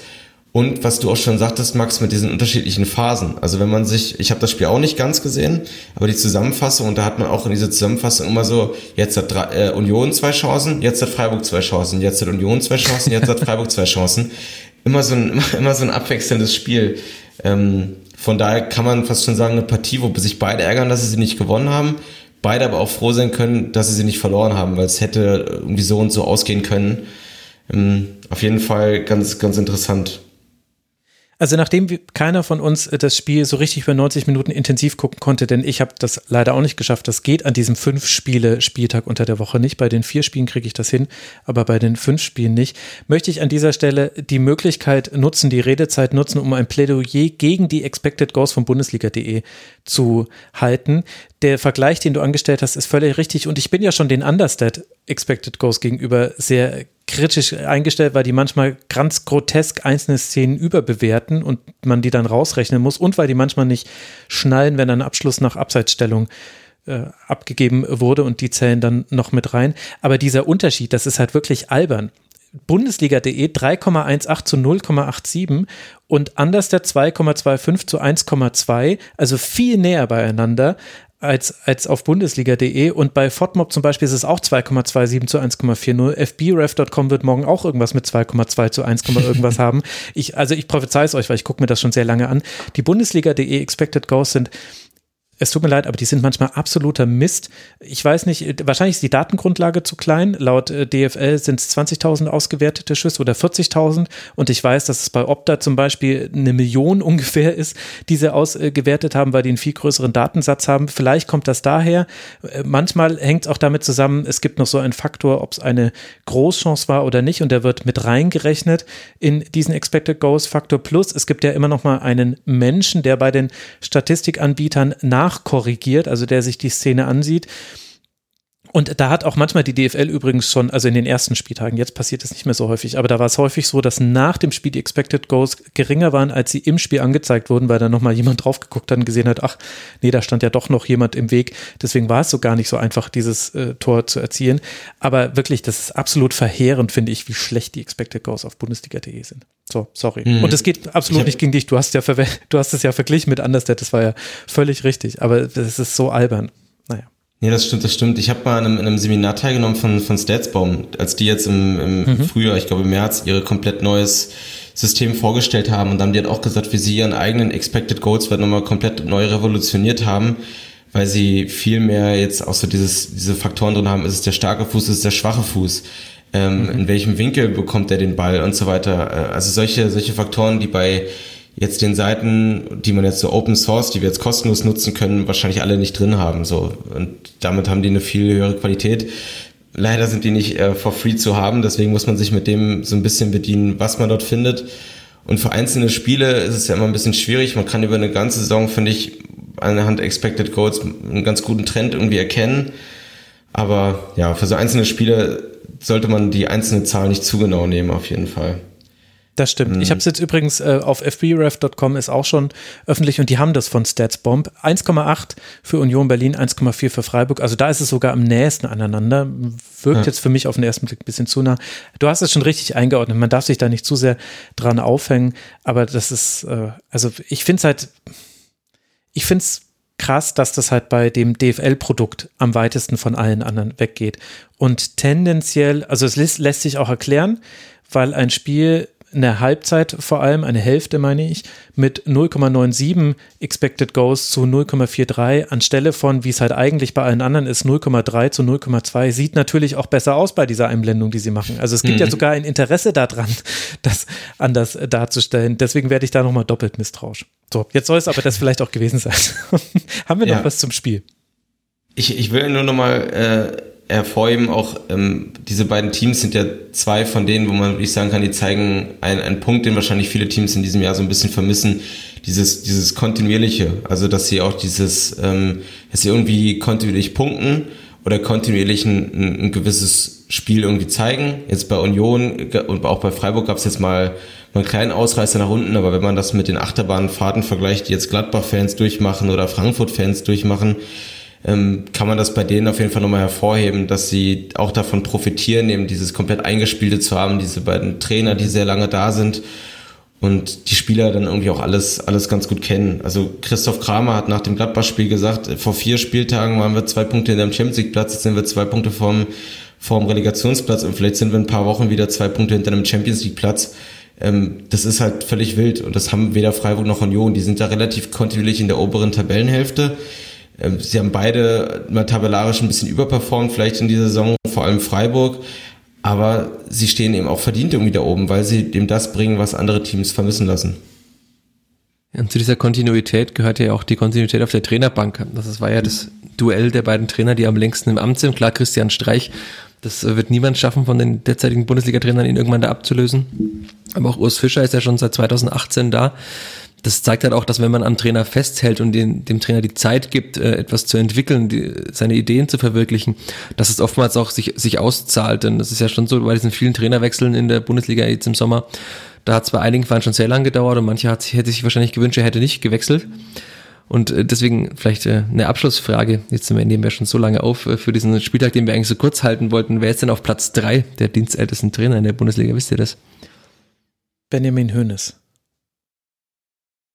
Benjamin Hönes? Ja. Benjamin Hönes? Hab ich.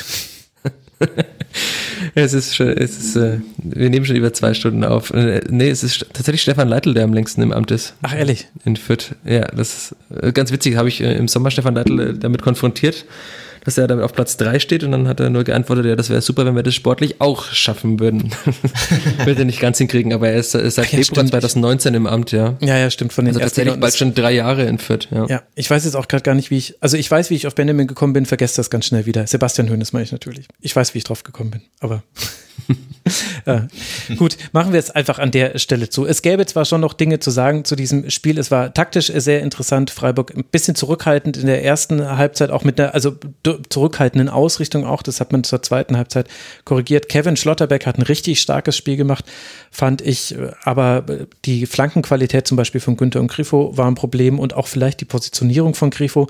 Und auf der anderen Seite hatte Union seine Möglichkeiten, hat die nicht genutzt, ist aber auch nie so wirklich in lange Phasen der Kontrolle reingekommen, also der gefährlichen Kontrolle.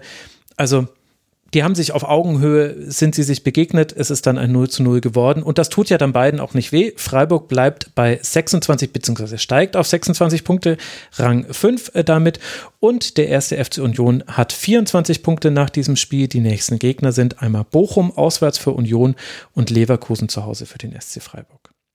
Ja, damit haben wir es geschafft es wurde nicht, eigentlich fehlt jetzt genau die Schwerpunktzeit. Dann ist äh, so eine normale äh, Schlusskonferenz fertig. Und so einen ganz kleinen Minischwerpunkt hatten wir bei Fürth, Michi. da, da, da, haben wir. Tut das, mir leid, ich, nee, ich wollte alles gut. Nicht, aber ich wollte es nur ansprechen, nachdem du die Länge angesprochen hast, musste ich noch kurz sagen, das ist das längste Segment dieses, dieses, äh, dieser Spieltagsbesprechung geworden. Ich danke euch beiden sehr. Das hat sehr, sehr großen Spaß gemacht und ich weiß es auch sehr zu schätzen, dass es alles andere als leicht an sich, an so einem englischen Wochenspieltag, an dem man ja auch noch Arbeitsverpflichtungen hat, sich auf so eine Sendung vorzubereiten. Deswegen ganz herzlichen Dank an Benjamin Zurmühl von T-Online.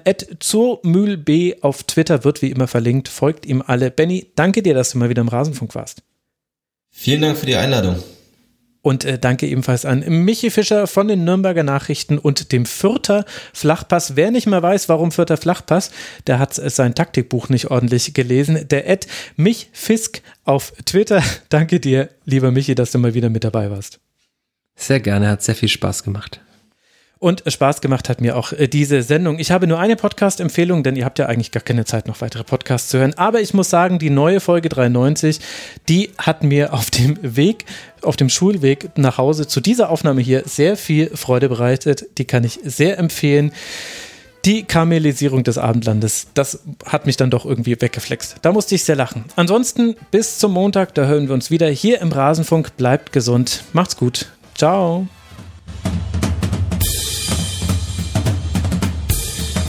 Das war die Rasenfunk-Schlusskonferenz. Wir gehen nun zurück in die angeschlossenen Funkhäuser.